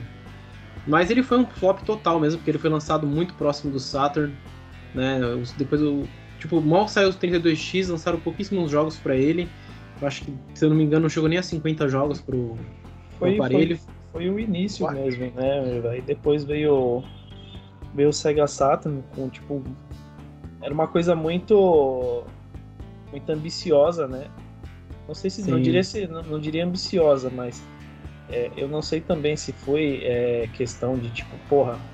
Eles tinham ainda o foco no, no, no, no 2D, né? Pô, a gente vai fazer tanto que você pega um jogo 2D de, de Sega Saturn, de Sega Saturn ele dá um pau no, no- de, de PlayStation. né? Isso aí é, é, é visível, né? Você pega os jogos de luta do, do, do, do Sega Saturn comparado com os jogos de luta do, do PlayStation, os de Sega Saturn, nossa, a experiência é quase arcade, né? E, e aí nesse lance aí da, da, da, da introdução do 3D, né? Aí ficou meio assim, porra, mano, os caras fazem gráfico 3D lá, e agora, né? A gente vai ter que. Aí que entrou esse lance dos dois processadores, né? Não sei se foi essa parada aí. e aí, pra desenvolver um jogo pra Sega Saturn ficou muito difícil. É uma arquitetura muito complicada. Na verdade, ele já tinha, é, no desenvolvimento do Saturn, já tinha mais do que um processador, já- quando eles começaram o desenvolvimento, já tinha mais do que um processador. Só que depois, eles, aí eles com- complicaram mais ainda a situação, porque aí quando eles souberam que o PlayStation estava saindo com 3D e tudo mais, que era a nova É. tecnologia do momento, perceberam que ele ia perder mercado, e aí eles rusharam, aí eles começaram a fazer um... O, colocar mais processadores onde... né, tentaram forçar ali a barra mesmo, e aí acabou sendo muito ruim até para os desenvolvedores, né? Porque o Saturn foi um pesadelo para os desenvolvedores. Foi muito, Tanto que muito até ruim. hoje a emulação de, de, de Sega Saturn ela é, ela é complicada, né? Porque tinha uma arquitetura muito esquisita, né? Muito complexa. Exatamente, é muito processador. Isso, eu, eu, eu não lembro exatamente a quantidade, mas eu acho que é entre 8 e 10 processadores. Se eu não estou enganado. Eita. É muita coisa mesmo. É algo parecido com o que aconteceu mais pra frente no PlayStation 3, né? Que o, o PlayStation 3 também é muito difícil de desenvolver por causa da arquitetura dele, que é muito complexa. É a mesma coisa do, do Sega Saturn. Mas aí o Mega Drive lançou lá o Mega CD e o 32X. O Mega CD fez muito mais sucesso do que o 32X, né? O 32X sa- foi um, foi um flop total mesmo, porque ele saiu, por mais que tenha alguns jogos que é bacana nele, mas eu já vi várias comparações aí em relação a jogos de 32X e Mega Drive. Às vezes não vale a pena você fazer é, o upgrade, até hoje em dia não vale 100% assim, porque o preço dele é um absurdo, né, no mercado atual. Mas até na época, ele também não foi muito barato quando ele lançou. Depois a SEGA foi obrigada a baixar muito o preço. Baixou coisa de 100 dólares no preço dele. Ela teve prejuízo com o 32X, né? E foi um, é, foi um flop total, né? E beleza, depois do 32X, a gente não teve muito mais sobre o Meguinha. O Meguinha, é, como eu falei no começo, ele lançou em 88, né, no Japão. No Brasil ele chegou em 1990. No, ele foi descontinuado no Japão em 1995, nos Estados Unidos em 1997 e no Brasil, aqui, uh, como fala aqui na fonte que eu peguei da Wikipédia, ele ainda está à venda. Por quê? Porque a gente tem no Brasil a Tectoy. A Tectoy ainda vende ainda alguns consoles. Aqui é, ele, ele teve o Mega Drive 1 e 2 no Japão, né? Nos Estados Unidos teve o, o Genesis, né? Que era o nome lá, o Genesis 1 e 2. Teve a versão é, do, do CDX também, é que juntava ali o, o, os três, né? Se eu não me estou enganado. Não, era só o Mega Drive Era e o- o Sega CD. Sim, então eram os dois, exatamente. CDX. Juntava os dois. Tanto é que teve um problema no, no Sega CDX, né? Que falou que não era compatível com 32 bits. E isso também foi um dos motivos do flop. É mas, na, mas, verdade, na, mas verdade. na verdade ele era compatível. Mas estava escrito que não era. Eu Olha lembro que. Sabotando de novo. É. é e aí teve, teve a versão do Sega CD também diferente, né? Que teve pro, pro Mega Drive 3 aqui brasileiro, o Mega Drive 2 lá, lá do Japão, e o Genesis 2 dos Estados Unidos, né? Que era um pouquinho diferente também, né? Não era aquela gavetinha embaixo, né? Era uma parada mais parecida com um Discman, um Discman da época, né? Que você abria a tampinha para poder é colocar o... o CD e tal. É o top loader, né? É o que eu tenho aqui em casa, é o top loader. Exatamente. Eu vou te falar que eu era louco pra ter um Nomad, viu? Ah, o Nomad é... é, o Nomad esse, foi esse lance, do, esse lance do nome Genesis nos Estados Unidos foi porque o nome Mega Drive já existia para alguma outra coisa, se eu não me engano. Era e... de um... Era de empresa de tecnologia, eu não lembro exatamente agora. Eles escolheram Genesis, né, por ser o renascimento, porque o, o Master System não tinha feito sucesso lá, né? Eles queriam colocar esse nome meio que bíblico, né? Exatamente. E ele fez bastante sucesso. Acho que, que nem vocês falaram bastante do Tom Kalinske, eu acho uma coisa que eu queria só falar sobre ele aqui antes né, da gente partir para o próximo tópico é que ele ajudou muito, né? Como vocês falaram, ajudou bastante o Mega Drive. Uma das coisas que ele mais ajudou foi no caso da quando saiu o Sonic 1. Né, que quando saiu o Sonic 1, ele que chegou lá pros caras e falou: vamos lançar esse jogo junto com, com o aparelho. E na época a Nintendo já tinha lançado ali o Super Nintendo, já estava comendo grande parte do mercado, né? E eles conseguiram reverter aquela ascensão muito grande da Nintendo, né? E voltaram o foco todo, todo pra SEGA, porque o Sonic foi um, um, mascote muito maneiro, né? Um jogo sensacional, né? Fez parte aqui, acho que, da, da vida de todos nós. E, cara, o, o Kalinski falou, foi lá e convenceu os japoneses mesmo a, a colocar, né, o, o, o Sonic bundle, né? junto. Né? Fazer um bundle, exatamente. Lançar o Mega Drive junto com o Sonic, né? Que esse seria o diferencial do Mega Drive. E o Mega Drive ele vendeu mais, né? Ele, ele voltou, retomou o mercado do Super Nintendo por um bom tempo, assim, sabe? Até, até a, a Nintendo aparecer ali com os, os pedreiras, né? Tipo Donkey Kong 1, aí que retomou novamente, né? Que aí que começou a lançar aqueles jogos com chips especiais, né, que tem no Super Nintendo, mas o, o Kalinske ele ajudou muito ali a, realmente ele ajudou bastante a Sega nesse, nesse quesito. Aí a galera Eu fala posso... muito também da, daquele lance da, do desenvolvimento dos jogos, né? Se realmente é limitação de hardware ou preguiça do desenvolvedor em conhecer melhor o, o hardware e aproveitar isso, né? É, Mas você pega isso em todas as gerações, cara. É, você pega os jogos de final de geração, tipo Nintendinho, vai, vou dar um exemplo de jogo de final de geração do Nintendinho. Você pega o Kirby de Nintendinho. Cara, é um jogo que você olha assim, caramba, meu, ele, ele, ele tem uma qualidade assim fora, fora do comum, cara. É, monstro, é muito né? bonito assim pra, pra época dele, né? Então assim, os caras meio que já estavam masterizando, né, o, o, o kit de desenvolvimento do, do Nintendinho. Você pega, por exemplo, no Mega Drive, você pega um um, um Comic, Comic Zone. Zone você pega um Comic Zone, você, cara, o, o, jogo é bonito pra caramba, velho. Ah, uma animação fluida, você pega até as vozes mesmo, não são tão roucas assim, né? Exatamente. E, e, e é muito louco. E aí você pega também do Super Nintendo. Eu, eu lembro que quando a. Quando anunciou o Donkey Kong, talvez eu esteja enganado, mas também foi final de geração do Donkey Kong. Já tinha, foi, foi. Já tinha foi, o, o 64 saindo assim. Um é, eu acho que jogos. não, tava, acho que tava, é. tava lançando o PlayStation. Que aí o pessoal falava que o geração 3D 94. e tudo mais. É, e, aí, e a Nintendo não tinha, não tinha ainda um videogame. E. E, o, veio o Donkey Kong com aqueles gráficos em 3D, entendeu? Disse, caramba, só que tá rodando no, no console 16 bits, entendeu? Dava aquele, aquela sensação, mas eu acho que. Não, ainda não tinha 64, não. Não, era o PlayStation mesmo. Eu sabia é. que tinha alguma coisa que já tava no mercado, assim, a, a, ou para sair, que aí saiu, né, o Donkey Kong. Então era também final de, de geração, né? O Super Nintendo já tava. E você vê a diferença, né, de qualidade. É. Então... é, mas exatamente, mas aí o, o Donkey Kong ele saiu de uma forma que, tipo, a, a SEGA ainda tava vendendo bem, assim, eu digo nos Estados Unidos e tal, né? Tava vendendo bem. O Donkey Kong saiu, tipo, foi aquela mudança de foco, né? O mercado tava, tava focando ali no Sonic e tal. puxa, mano, olha, olha isso, né? Os macacos lá com movimento bem realista e tudo mais, né? O Donkey Kong foi uma resposta da Nintendo ao Aladdin, cara.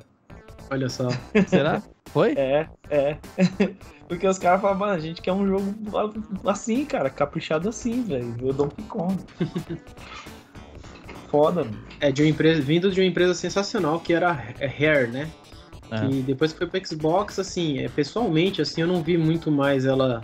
A Rare Estando- não fazia jogo, né? A Rare não fazia jogo. Era só, Sim. era, era só animação. Só Exatamente. CGI. Caras, Pô, a gente nunca fez isso. Eu sei Posso- que na história parece. Rapidinho. Fala. do que o Pancada tinha falado ali do, do Sonic 1, bem rapidinho. O, quando o Tom foi lá pro Japão para trocar ideia com o povo lá, né, para falar sobre o, o próprio jogo do Sonic lá, que eles estavam com umas ideias meio loucas de colocar o Sonic com uma namoradinha humana com o nome de Madonna e coisas do tipo. Ele, ele era de uma banda. de uma ele era banda, é, roqueiro. todo loucão e tal. O cabelo, o cabelo, o espinho dele todo eriçado e tal. Aí Tom Kalinske levou mais duas pessoas com ele e falou assim: ó, gente, não vai dar muito certo porque no Ocidente o povo não vê com muitos bons olhos esse tipo de coisa, tá? É uma cultura diferente. Vocês querem vender esse jogo lá, vai ter que mudar algumas coisas. Aí eles falaram isso daí pro, pro Yuji Naka, né? Que o Yuji Naka era o, o diretor do projeto tal, e ele, assim, ele é considerado um baita de um gênio, mas ele é um cara extremamente arrogante e chato pra caramba. Aí ele ficou doido, né? Bateu o pé, falou que não era pra mexer, não era pra mexer. Aí o presidente da SEGA do Japão conversou com ele e falou assim: cara, segura as pontas aí porque a gente tem que vender lá tal. Então ele mesmo, mesmo bravo, ele fez as mudanças que o Tom Kalinske tinha falado. Aí beleza. Aí quando o jogo estava para ser lançado, Tom Kalinske voltou para lá e falou: ó, o jogo tá pronto, tudo legal, vocês falaram para mim que tá, já tá para ser lançado, não é? É. Então, lá nos Estados Unidos a gente vai vender ele junto com o aparelho. Pô, você tá doido? Qual tanto que a gente vai perder? Ó, se vocês querem alavancar o- a venda do aparelho, vai ter que colocar ele junto, porra. Não, mas esse jogo aqui é o nosso, o nosso portfólio, é o jogo que a gente mais espera vender. Então, mas no Ocidente vai ter que ser assim, cara. Aí falou assim que tinha japonês berrando pelo, pelo escritório, gente pulando pela janela, o Yuji Naka arrancando o cabelo, o Hayao Nakayama lá bateu a mão na mesa e falou assim, ó, vamos fazer da forma que ele falou que vai ter que ser feito. Até agora nós tivemos sucesso lá do, do outro lado do globo. Deixa o cara fazer. Aí ele voltou para os Estados Unidos, colocou o pacote do console, o Sonic 1. O Sonic 1, o, videogame vendeu feito água. Foi aí que ele conseguiu é, ganhar a confiança dos, dos varejistas para que eles pudessem é, adquirir o aparelho o Mega Drive colocar eles na vitrine ao lado do- do- dos consoles da Nintendo. E foi aí que o aquele, aquele senhorzinho extremamente educado, gente boa, hum- humanitário pra caramba, o Hiroshi Yamauchi, o presidente do- da, do- da Nintendo, um amor de pessoa. Foi aí que ele virou e falou assim: esmaguem esses insetos que eu vou acabar com a SEGA. Foi aí que ele olhou pra SEGA, que até então eles olhavam pra SEGA e falavam assim: ah, a SEGA não é nada, esses caras não é nada, deixa eles lá, deixa eles lá. Depois que o Sonic começou a vender feito água, que o cara ficou doido e falou, virou pro, pro, pro genro dele lá, o Furokawa, virou pra ele e falou assim: O que, que vocês estão fazendo que você deixou essa praga dessa empresa crescer desse jeito? Ah, a gente fez o que o senhor falou, o senhor falou que era que essa porcaria não ia, não ia vingar, o cara esmaguem, eu quero que vocês esmaguem ela. Chega pros, pro, pro, pros lojistas, mandem tirar todos os esses videogames da SEGA de lá tal. Os caras falaram, não dá mais, tá vendendo pra caramba. Foi daí que a- o Tom Kalinske conseguiu fazer no ocidente o Mega Drive explodir. Começou a vender pra caramba, graças, que nem o Pancada falou, de colocar o cartucho do, do Sonic 1 no, no- junto com o pacote do Mega.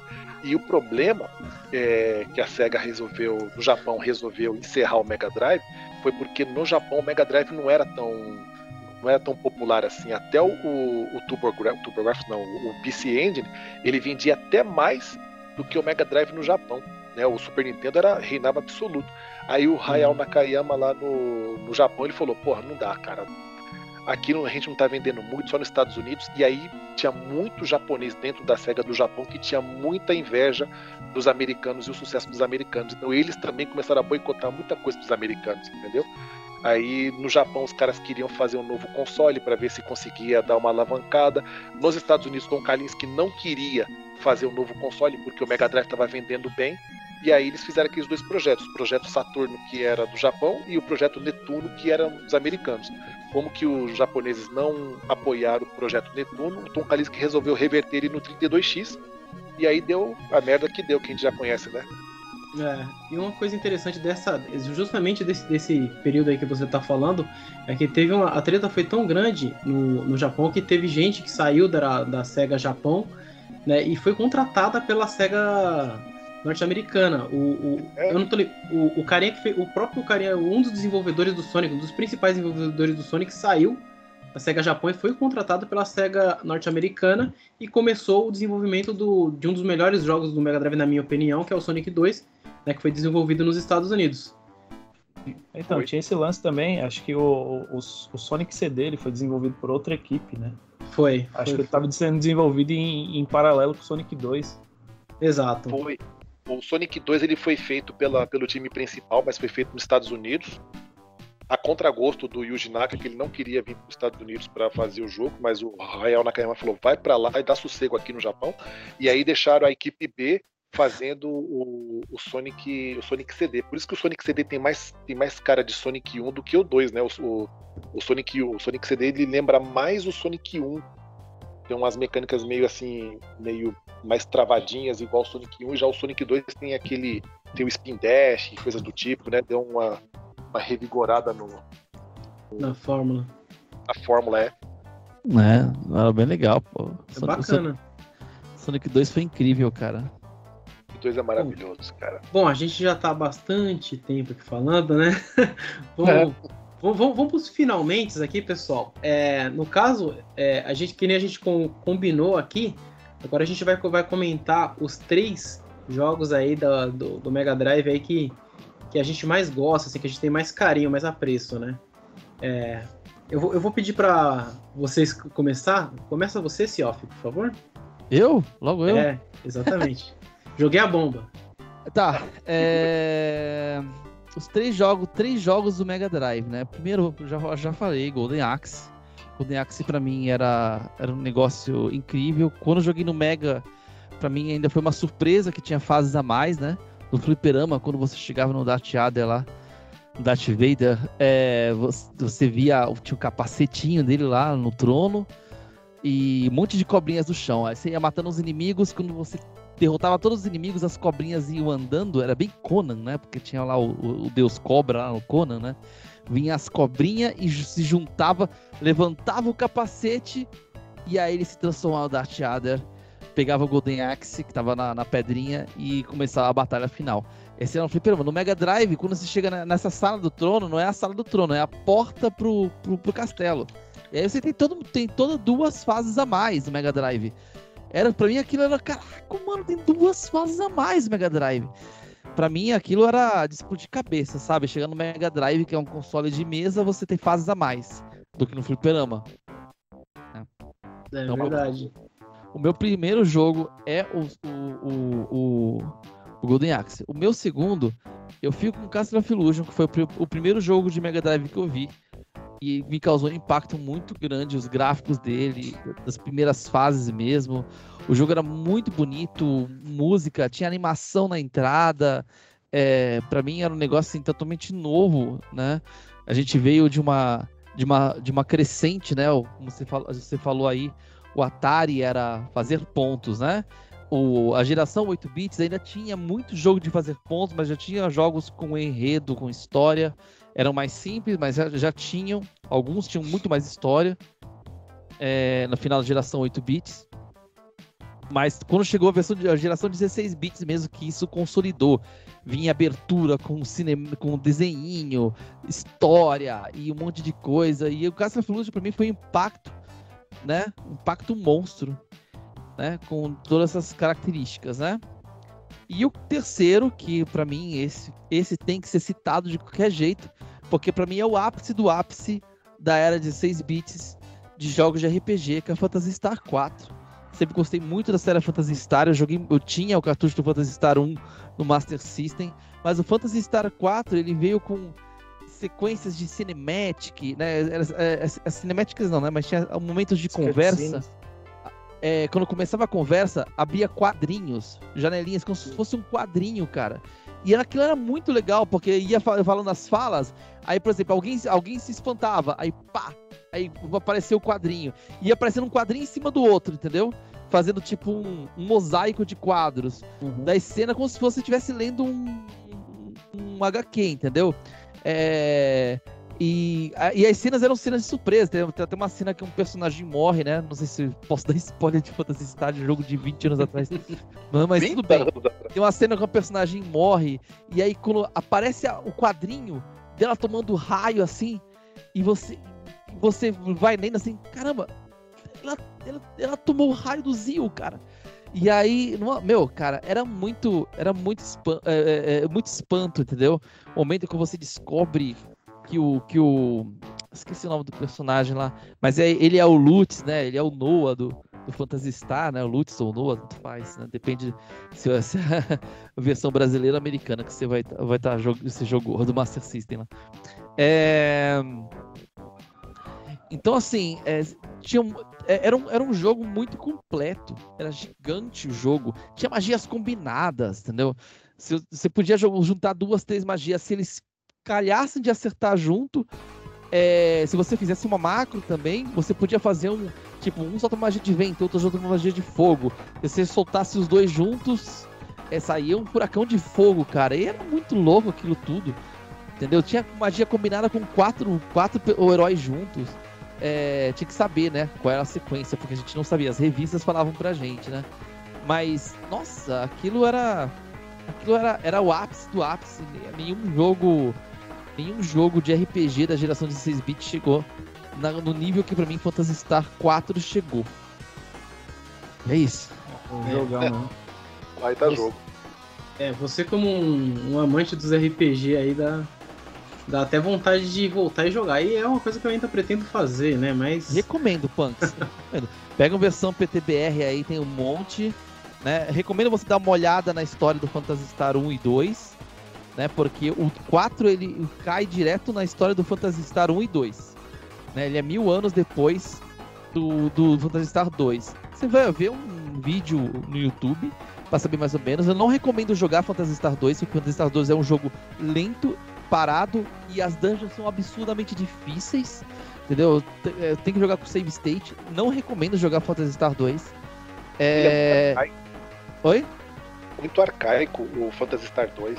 É, o Phantasy Star 1 do Master System eu recomendo. Eu acho um puta jogo. Você pode jogar aí 12 horas e você zera ele, entendeu?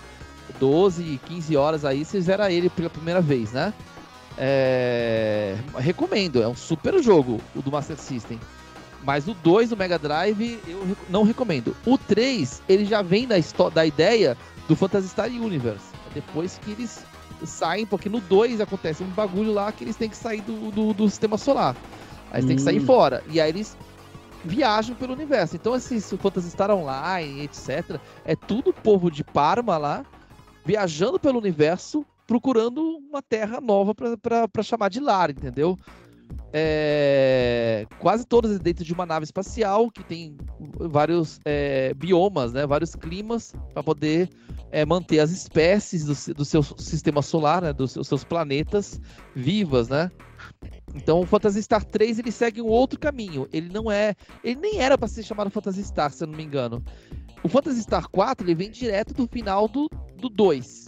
Então vê rapidinho um tutorial e joga o 4, que o 4 é um jogo que vale super a pena, cara. Super a pena. Beleza. Beleza. É, eu devia ter dado a, a, a, voz primeiro ao nosso querido convidado. Eu vou dar a voz para ele então agora, pra a gente finalizar. Fala aí, mano, Black. Falta de educação dessas pessoas. Fala aí, quais, Mas, são os mais três favoritos? Mano? Que isso, pô. Assim, é...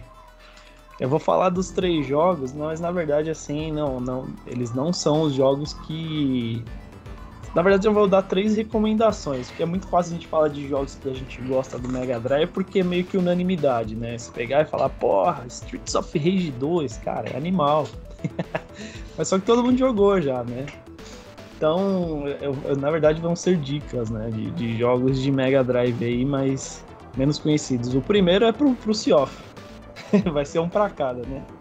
Provavelmente a, a, minha dica pro, pro Rick não, não vai adiantar muito, que ele deve conhecer também.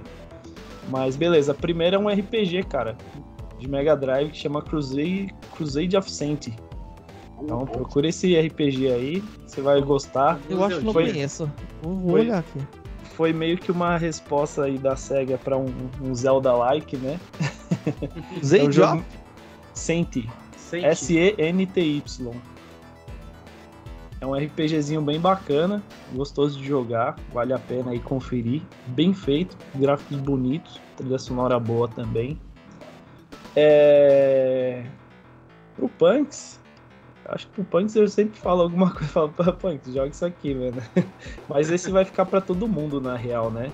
Que é, e, e, é um dos, esse daqui é, é um dos meus favoritos de verdade, mano. Que é o Monster World 4. Cara, como eu amo esse jogo. Esse daí eu falei pro Punks, Punks, joga esse jogo que é sucesso, cara. Monster World 4 para mim é, é uma, é uma hidden gem, porque não, sempre falam muito em Wonder Boy, né? Por causa da, da, da versão que fizeram. Meio que, que trouxeram pro Brasil aqui como um jogo da Mônica, né? Mônica no Castelo é. do Dragão. E só que no Japão só tinha, só tinha no Japão esse jogo, né? Que é Monster World 4. Eu gosto demais desse jogo, então vale a pena conferir quem não jogou. E aí já é um que eu gosto pra caramba mesmo de verdade, que é o Quackshot, cara. Quackshot pra mim é, é, é completo, assim.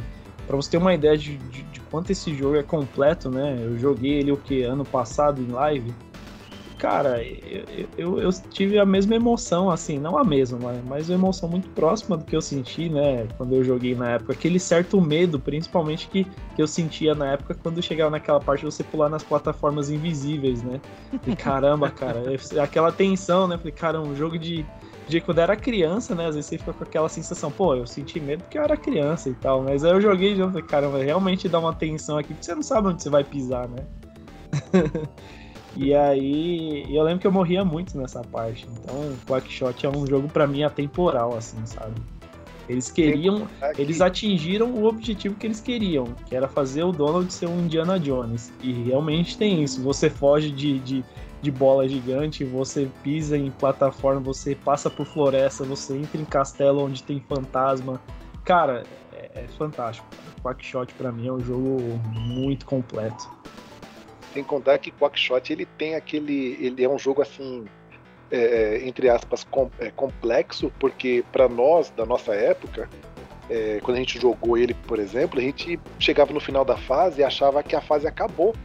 Né? E não, você tinha que esperar ficar ali naquele, naquele toco lá, naquele, naquela bandeirinha, você tinha que ah, entrar no menu e chamar o seu avião. avião. É. Entendeu, cara? Quando eu peguei esse jogo a primeira vez, eu fiquei totalmente perdido. Eu falei, ué, o jogo tá bugado, tá travando, porque ele não passa de tela. Coitado. Foi descobrir ele, ele acaba o conceito de fase, né? Isso é, é legal. Exatamente, porque você vai, depois você volta lá, né? É um, é, um, é um conceito Metroidvania, você parar pra pensar, né? É, e você volta na primeira fase com, com, com um desentupidor que você consegue subir, né? E prosseguir na fase. E aí você pega outro item e você volta no castelo pra, pra você ver como é um jogo que, tipo, ele é muito completo, né? A gente às vezes joga, joga e, tipo, não para pra pensar em certas coisas que foram além da época dele. Exato. É Realmente. Já, já, já aproveita e já fala os seus aí, Rick. Manda ver. O meu, ó, eu, eu, o primeiro que eu até falo, assim, que eu gostei demais, foi o Shining Force. O primeiro Shining Force. É, eu fiquei vidrado nele quando eu joguei a primeira vez, porque quando eu vi aquele, aquele grupo, né? No começo você tem ali o quê? Umas 5, 6 pessoas. Até quando o Mano Sioff tinha falado também que quando entra na batalha, aparece ali uma animaçãozinha dos personagens, um atacando o outro. Eu achei aquele negócio mó barato, né? E ele estimulava eu a pensar, a, a conseguir levar o meu esquadrão de uma separar, espalhar o esquadrão de forma correta na, naquele tablado para que eu pudesse cercar meus inimigos e conseguir derrotá-los para avançar, né? Sempre Usar as paredes, né? O arco e é, flecha. É, o arco e flecha. porque cada um tem o seu tem, tem o seu distanciamento, o seu range, né? Então o arqueiro ele tinha quatro, cinco casas à frente que ele acertava, então ele podia acertar de longe. A maguinha ela acertava duas casas à frente, então eu Isso, sabia. é, que isso é uma coisa. Isso tá falando, Rick, é uma coisa que a gente, a gente hoje em dia tá, é, é muito padrão a gente pensar, é, o, o Tactic RPG vai ter isso, que o pessoal que gosta de Fire Emblem, por exemplo, mas naquela época não existia. Esse foi, acho que foi o primeiro. O, o Shining Force é, é- é um precursor do Tactic Games, assim, em, em nível absurdo. Entendeu? É, O que você está falando aí é, é- é- é primeiro na SEGA, cara. Desculpa aí. Desculpa, Não, que isso, não, né? Desculpa aí, Nintendo. Era muito, muito legal, sabe? E, e esse jogo ele estimulava a você a pensar, né? Eu, eu, eu ficava quebrando cabeça, porque o nosso personagem principal ele não pode morrer, entendeu? Se, se ele morrer ali na, na batalha, acabou a sua, o, seu jogo acabou. Você vai ter que voltar do último save. Então o que eu fazia? Eu colocava o povo, né? Fazia aquela estratégia de colocar o povo na frente para ir batendo, eu só pegava o principal, chegava dar duas porradas, matava o cara para ele ganhar XP. E, e depois que você chegava no nível 10, você trocava ideia com o padrezinho lá na, na igrejinha da, da, da, da cidade, e ele conseguia meio que promover o seu personagem, os personagens. Então, o, o, o nosso personagem principal, que era cavaleiro e virava paladino, a maguinha lá se, se transformava em sorcerer e assim por diante. Então você ficava muito mais forte, né? E esse jogo me estimulou demais, assim, ele era muito difícil, você tinha que ter uma, uma, uma paciência para jogar aquilo. E quando eu joguei, eu joguei no próprio cartucho, então eu não tinha save state, né? Então eu chegava na frente, morria, começava aquela batalha tudo de novo. E por ser um jogo tático, cada luta era 40 minutos. Tinha umas que a última fase demorou uma hora e meia para poder passar. Só assim, Eita, Não nós. lembro, não lembro desse jogo. enorme. É, chega a cansar, mas é maravilhoso, sabe? Tanto um quanto dois é maravilhoso. Me marcou muito esse jogo. É, o outro, eu vou, vou eu vou é, assim entre sou um pouquinho fora da curva porque eu gosto muito do Streets of Rage 2, mas o primeiro Street of Rage 1 me marcou muito por causa quando eu peguei o meu Meguinha é, foi um dos primeiros jogos que eu testei no, no- no Mega Drive, foi o Streets of Rage 1 e aquela música de a, a música da primeira fase do Street of Rage 1 me marcou muito até hoje. Eu acho que o Street of Rage 2, num contexto geral, ele é muito bom, mas a música do primeiro ainda me marca mais. Então, o meu preferido ainda é o Street, Street of Rage 1, porque foi o primeiro beat'em up que eu joguei num console. Aquela música assim, eu ligava a televisão no último volume, minha mãe, minha mãe queria me matar de tanto que eu escutava aquela musiquinha.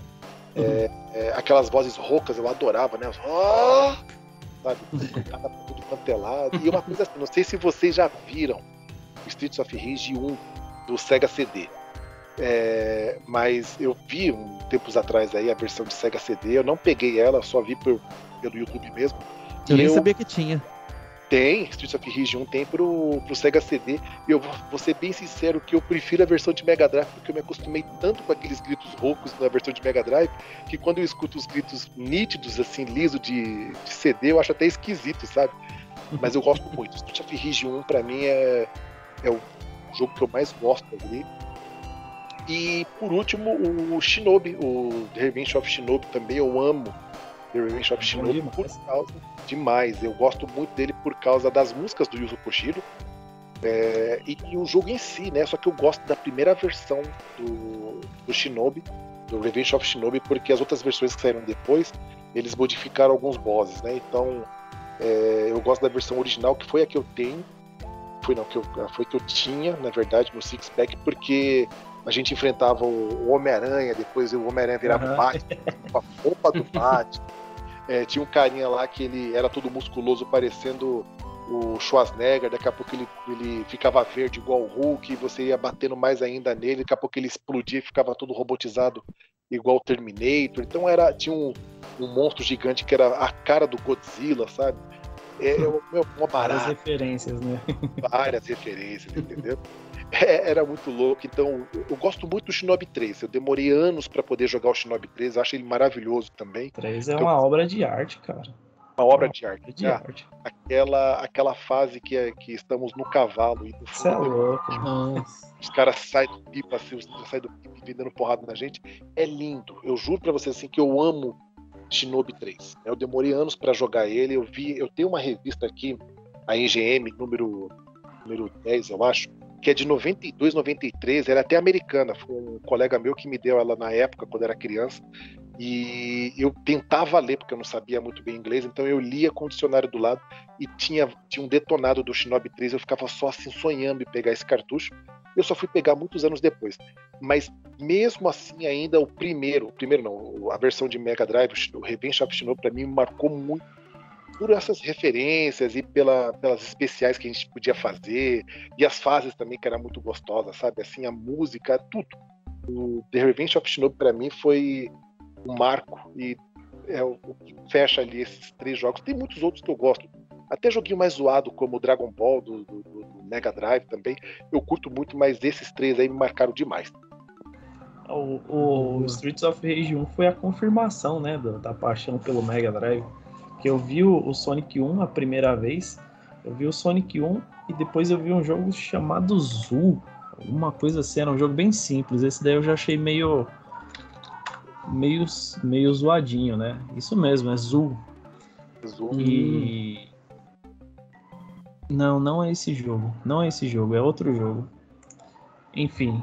E aí depois, um amigo comprou, né, o Mega Drive. Aí quando eu fui na casa dele pela segunda vez, eu vi o Streets of Rage. Eu joguei Streets of Rage 1. E aí eu falei, caramba, mano, você tá maluco. Eu preciso ter um Mega Drive, né? preciso ter um Mega Drive, mano. Você é louco. É, muito é, louco. Sobre esses jogos que o Rick citou, é, eu joguei o Shining Force CD do, do, Mega CD, cara, é um jogão aí também. É delicioso de jogar. Eu lembro que na época eu não tive, né, um CD, mas eu joguei em emulador e o jogo é, é, gostoso pra caramba. Eu vi a versão do Mega Drive, mas a versão do Sega CD é, já, é aí mais um jogo aí que no caso a versão do Sega CD é muito superior à do Mega. Em, tanto em gráfico quanto em áudio. Em áudio não tem nem o que dizer, né? Mas o gráfico Esse também. Eu acho que eu nunca vi. Não faço ideia como é que ele é. O Shining Force CD é muito gostoso de jogar. Acho que foi um, acho que foi o único dessa série que eu terminei, cara. E eu terminei ele na época. Ô, ô, ô Ciel, vou deixar mais uma dica aí para você de jogo, só que esse é de Sega CD, tá? Que é o Pop Full Mail. Jogão. Que é o nome?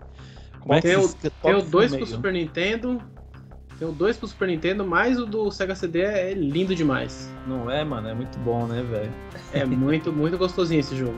Eu recomendo Eu vou também. escrever aqui no chat. Aqui, Achei já, pop Achou? meio. É, pô. É, bem legal. Bom, o... para finalizar aqui os meus três, né? Os três, os, os meus é bem, bem café com leite mesmo, né? Vai ser uns jogos que é, a maioria já conhece também, mas não tem como, cara. Para mim são os meus três favoritos. Eu acho que prim... meio, acho que eu já vi o Pancada jogar em live, hein? Em live eu não cheguei a jogar ele não. Não chegou a jogar. Ou, ou então ou, foi você, Black, que jogou ele em live? Não, ele eu nunca joguei em live também. Cara, eu, eu vi alguém. É um bom jogo. Ai, você vai jogar em live. Ele parece, ele, é ele parece, parece Wonder Boy, né? Ou, é, ou Monster Boy. Tem uma pegada meio. Não tem, é? tem, tem, tem, tem, uma pegada parecida mesmo. Então, meu primeiro, meu primeiro não, meu terceiro, né? Meu, meu terceiro favorito é o Castle of Illusion. O Seoff já falou aí também, né? É um jogo que ele marcou muito a minha infância. É, quando eu era bem novinho ali, eu, na época do lançamento do Mega Drive, na época que ele saiu, eu, eu era muito viciado em filme da Disney, tudo relacionado à Disney, Mickey e tudo mais. Eu, quando eu joguei o Castle of Illusion, assim, que tinha uma pegada um pouco mais dark, assim, em alguns, em alguns cenários, né? principalmente o primeiro cenário lá, que você tá.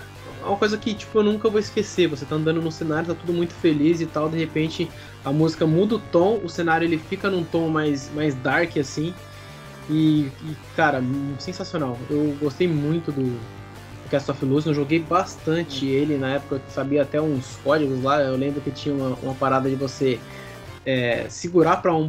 Eu não lembro exatamente como é que era esse código, mas você segurava para uma posição, você passava do primeiro mundo, quando você saía, você conseguia ir para o lado contrário com o Mickey e você conseguia ir direto para a última fase. e eu adorava fazer isso, claro, depois que eu zerei o jogo, que eu finalizei ele, eu, eu fui atrás dessas opções, mas é um jogo sensacional. Nossa, adorei mesmo esse jogo. É um jogo que a que no Mega Drive mesmo, assim, eu via e até eu via na época uns jogos de Super Nintendo, eu falava, mano, eu, eu tô bem aqui no, no Megão, né? Estou muito bem. O, o, o segundo, né? É um jogo também que eu já falei aqui, já falei do meu amor sobre ele, é o Sonic 2, cara.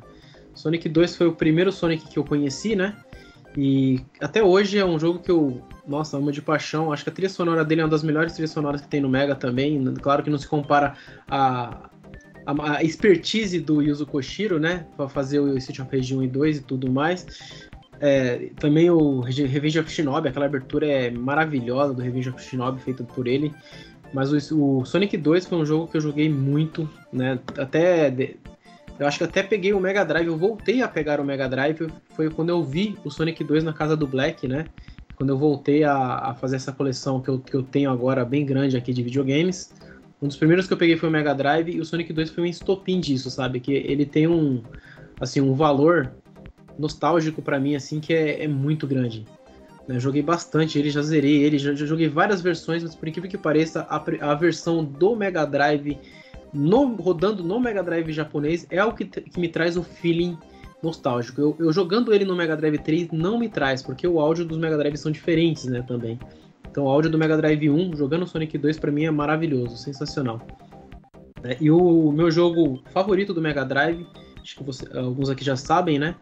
É, também é um jogo muito clichê, que já foi dito aqui também, que é o Street of Rage 2, né? E nem o Rick gosta bastante do, do, do 1, e eu concordo plenamente com o Rick que as músicas do 1 eu também acho superiores, né? Mas eu acho que num pacote geral de música, gameplay, é, acho que eu não diria história, porque a história também elas são muito próximas, elas são muito básicas e tudo mais. Mas a trilha, trilha sonora eu prefiro o Street of Rage 1, mas o Street of Rage 2 para mim, em quesito gameplay, eu achei sensacional, né? O, o 1, você tem o gameplay dos personagens que são um pouco diferentes um do outro, né? Um é mais um dá mais dano, o outro é mais rápido, o, o outro é mais balanceado e tal. Já no 2, cara, eles já eles colocaram quatro personagens que você tem, que você joga com a Blaze, com o Axel, com o Max e com o Skate, né? E cada gameplay deles é sensacional. Acho que os mais próximos ali são a Blaze e o Axel. Mas o Max ele é mais travadão, mas tem como deixar ele mais rápido, né? Você utilizando os dois para frente e tal. E o Skate já, já introduziu um. um, um na época eu jogava. o nome dele? Não, o nome dele é... depende da versão. Depende da versão. A versão que eu joguei é Skate. É, skate, é a versão que eu joguei é Skate. Acho que eu nunca joguei a versão com o nome Skate, só joguei com a versão do nome Sam, eu acho. Nem sabia que tinha diferença. É, então. Então eu, eu o Skate ele tinha uma jogabilidade muito bem mais fluida assim que os outros personagens. Claro, ele dava menos dano também em alguns golpes, né? Mas se você soubesse combar bem ali, você também conseguia tirar um dano rápido, né, dos inimigos. Se você soubesse ali a quantidade certinha de vida que o inimigo tinha, você já fazia um combo certinho, né?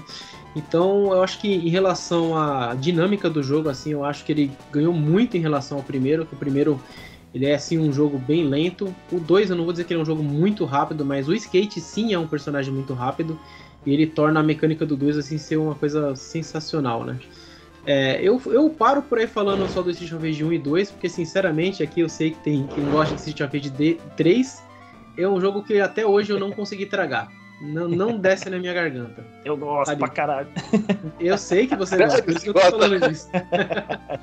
pra mim, ó, é, eu, eu tô até fazendo cruz aqui, ó, pra mim agora, porque esse jogo eu não consigo, não consegue descer. Pra mim, o que o Yuzo Koshiro fez no 1 e no 2, ele reverteu e fez o 3 em relação a som.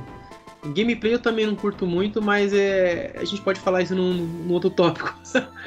mas para mim o Street of Rage 2 é, é, o jogo definitivo do Mega Drive, assim, eu, eu gosto muito desse jogo. É um jogo que já zerei ele inúmeras vezes e se eu pegar ele para jogar agora aqui, eu vou me divertir da mesma forma, sabe? É uma coisa absurda, assim, para mim. Eu, eu vou te falar que quando saiu o 3, a gente nem mais ligava pro 2, cara.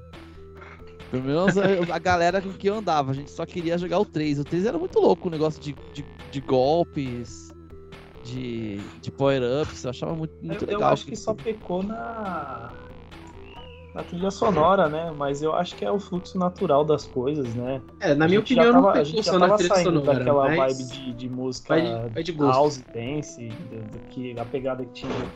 E a própria se a gente for parar pra pensar musicalmente, a gente muda muito, né? Isso não é, não é exclusividade de ninguém, né? O Yuzo Koshiro tava bebendo de outras fontes já também. Com certeza. Então isso influenciou muito na criação dele, né? É, é que assim, eu sinceramente acho eu também que. gosto. É, eu sinceramente acho que a trilha sonora é uma, é- é uma bagunça generalizada. Tem, não vou dizer generalizada, porque tem uma ou outra música ali que eu acho que são até bacanas, sabe? Não, Tem, tem umas músicas que são bacanas, mas tem umas que pra mim é, é que nem riscar a giz na lousa, sabe? É, machuca o meu ouvido, sinceramente. É que a gente. É que o, o impacto, né? Ele é muito rápido. Você pega a música da primeira fase, não é uma música ruim, mas ela é bem abaixo das músicas do 1 e do 2. E aí vem a, a, a fase da discoteca, que aí, aí Nossa. cara, aí pesa. É. Então ficou a impressão dessa, dessa música ruim, né? Que é uma barulheira É, mas, maluca, né? mas o, meu, o meu dislike aí pro, pro Fighter 3 não, não é só por causa do som. Assim, pessoalmente eu não gosto da gameplay dele também. Eu sei que ele é muito mais fluido, né? Sim, isso eu não tenho o que dizer. Ele é muito mais fluido do que o 1 e o 2 e tal. Só que eu não sinto impacto nos golpes. O personagem ele tem um soco tão rápido que parece real, sabe? Eu acho que o feeling, para mim, pesa muito esse feeling de você dar o golpe e você sentir o impacto do, do no inimigo, né? Então, aquele tempo, tipo, da- da- do recuo que o inimigo vai pra trás, toma o golpe e volta pra tentar revidar em você. O 3 eu não sinto nada disso, e é uma das coisas que eu mais gosto em beat- beaten up, é justamente esse feeling do impacto. Você não tem impacto. Tanto que, que nem vocês falaram, tem uns golpes muito bons, tem um deles que eu acho muito bom, mas implementado de uma forma que pra mim foi muito errada, que no caso é o da Blaze. Eu não lembro quando ela tá segurando a espada ou, ou, a, ou a faca, que ela, ela dá um golpe que ela vai girando o corpo dela como se fosse papel. Tá ligado? Ela gira como se fosse papel, ela termina em pé assim. Pra mim aquilo é muito real. Pra mim, eu acho que eles foram além. É, esse é o golpe normal da Blaze, que ela faz um, tipo, um Hadouken na mão e. e Não, não é o Hadouken que eu tô falando. né? É- é- não, o que eu tô falando é um que ela gira o corpo dela como se fosse uma ginástica olímpica. Uma ginasta olímpica. E aí ela termina em pé, assim. É uma parada. é- Se eu não me engano, você coloca dois pra frente você tem que estar segurando uma arma. Não lembro qual que é. Mas eu acho muito. Pra mim foi muito além, sabe? Eu lembro que ela dava tipo um Horyuken com a. com a faca. Com a faca. Errado? Eu, eu acho que é, eu acho que é a espada, então. Não, não, não. É, É, você a- a não tá espada lembrando errado. Eu estou falando quem de outro tinha- golpe. Quem tinha os, os golpes era o. era o Axel. Era o Axel. Não, com a espada ela dava um dash com a espada na frente dela, assim, tipo, meio que atropelando, tá ligado? Tipo uma Ah, corrida, assim, com a acho que- espada. Acho que é quando você pega um power-up dela, que você fica, acho que no nível 2. se não Então, quando você. Isso. esse- esses power-ups aí, você, na real, você nem precisa das três estrelas, né? Se você fizer, tipo, meio comandos parecidos com os do, do Symphony of the Night com o botão Y, você solta eles, né? Que aí o, A- o, o Axel tem aquele, aquele. aquela girada, né? Que ele roda meio que no chão com punho de fogo e termina com Shoryuken. E ela tem uma. que ela dá um mortal pra trás e termina com uma rasteira, né? E o que eu lembro são esses, né? Entendi. Bom, É, mas é isso. Com... é, Hum. Enfim. É, enfim.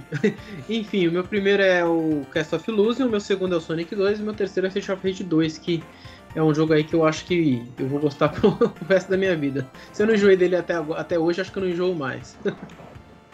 Bom, mas é isso, galera. A gente vai finalizar aqui o podcast. A gente falou bastante sobre o Megão, passou mais sobre o, o nascimento desse console, né? Com bastante conhecimento aí. Que... Muito obrigado aí pelos, pelo, por ter aceitado o nosso convite, Mano Black. Que isso, É. eu que agradeço aí, mal bate-papo da hora. É sempre bom conversar sobre alguma coisa que a gente gosta bastante. O... Fala pra gente aí, cara, onde é que a gente encontra você, Mano Black? Então, eu escrevia para esses dois sites que eu falei, Dimensão 42 e o Indion, não escrevo mais para nenhum dos dois, mas você pode me encontrar na Twitch, né? Tô fazendo lives com menos frequência, mas é é Black, né? Underline matéria. Tem mais um A aí no final, né? Matéria A. na Twitch. Então só procurar lá, tem, tem vários vídeos, né? Na verdade eu tô armazenando minhas lives lá e tem, tem jogos que eu finalizei, tem jogos que estão em andamento, então tem, olha os vídeos lá, né? Tem vários clipes lá. Minha live é uma coisa muito louca, então quem conhece, quem, quem, me conhece já sabe que tem muita brincadeira, tem muitas Toca então, violão, é, solta fogos no quarto, essas é, coisas. É isso aí, cara. Assusta parada... a casa inteira, mata, é. quase mata a mãe do coração, essas coisas. Live do Black é assim, cara. é, muito, muito legal. Mas, mas, o que não falta é a gameplay também. Tem zeramento tem também, né? A meta, a meta é a lista não caber mais na descrição do, do, do canal da Twitch lá. Os caras falam, pô, divide em duas partes. Não quero, eu quero que ela desce lá embaixo essa lista. Não vou dividir. E é isso, cara. Tá certo. Tô no Discord lá também com a galera o tempo todo, então. Bacana, bacana. É onde é que o pessoal pode te achar também? Ah, em Santos, na rua. Tô brincando. tô brincando, tô brincando, tô brincando. Cara, no, no Twitter, atualmente, eu só tô usando o Twitter como rede social. Eu sou novato no Twitter, então não tenho muitos seguidores. É, quiser puxar um papo comigo lá, pra mim tá de boa. Eu antes eu usava muito Facebook, mas meio que deu, deu uma abandonada do Facebook total. Facebook não é uma rede social que me traz satisfação mais. Então é o Twitter, cara. É arroba S-I-O-F-F-I. Você acha, me acha lá e bate papo comigo. Fácil. Show, bacana. E você, mano Rick, onde é que o pessoal pode te encontrar? Eu, eu tenho Twitter, mas não sei mexer naquele negócio. Então eu nem, nem Twitter. Não sei mesmo, não entendo nada daquilo dali.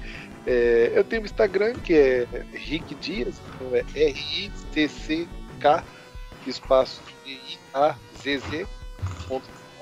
É, Facebook também eu mal entro, entendeu? É mais pelo, pelo Instagram mesmo que eu dou uma entrada aqui umas duas, três vezes por dia para postar alguma besteira lá que você sabe muito bem, né, Punks? Que eu só posto porcaria. é só isso que eu coloco só. Mas quem quiser adicionar lá, bater papo, estamos aí. A gente sempre tá conversando e sempre é bom ter, ter mais gente falando de videogame, porque videogame é a melhor coisa boa na vida, cara. É bom demais, cara. Bom, galera, é, vocês podem me encontrar no YouTube, né? No, no, meu canal, Pancada Plays. Eu também faço lives na Twitch. É, no caso, no YouTube, eu foco mais em Monster Hunter. Ultimamente eu ando um pouco parado no YouTube.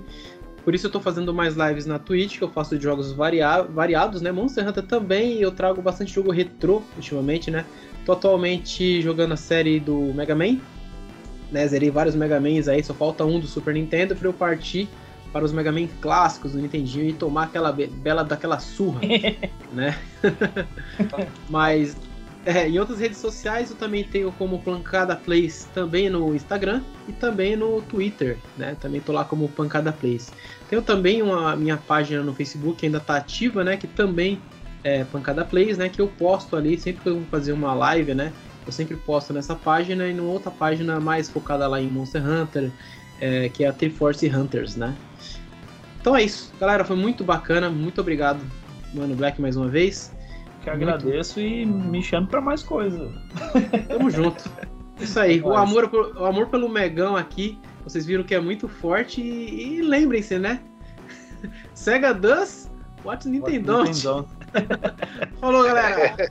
Valeu, valeu. Falou.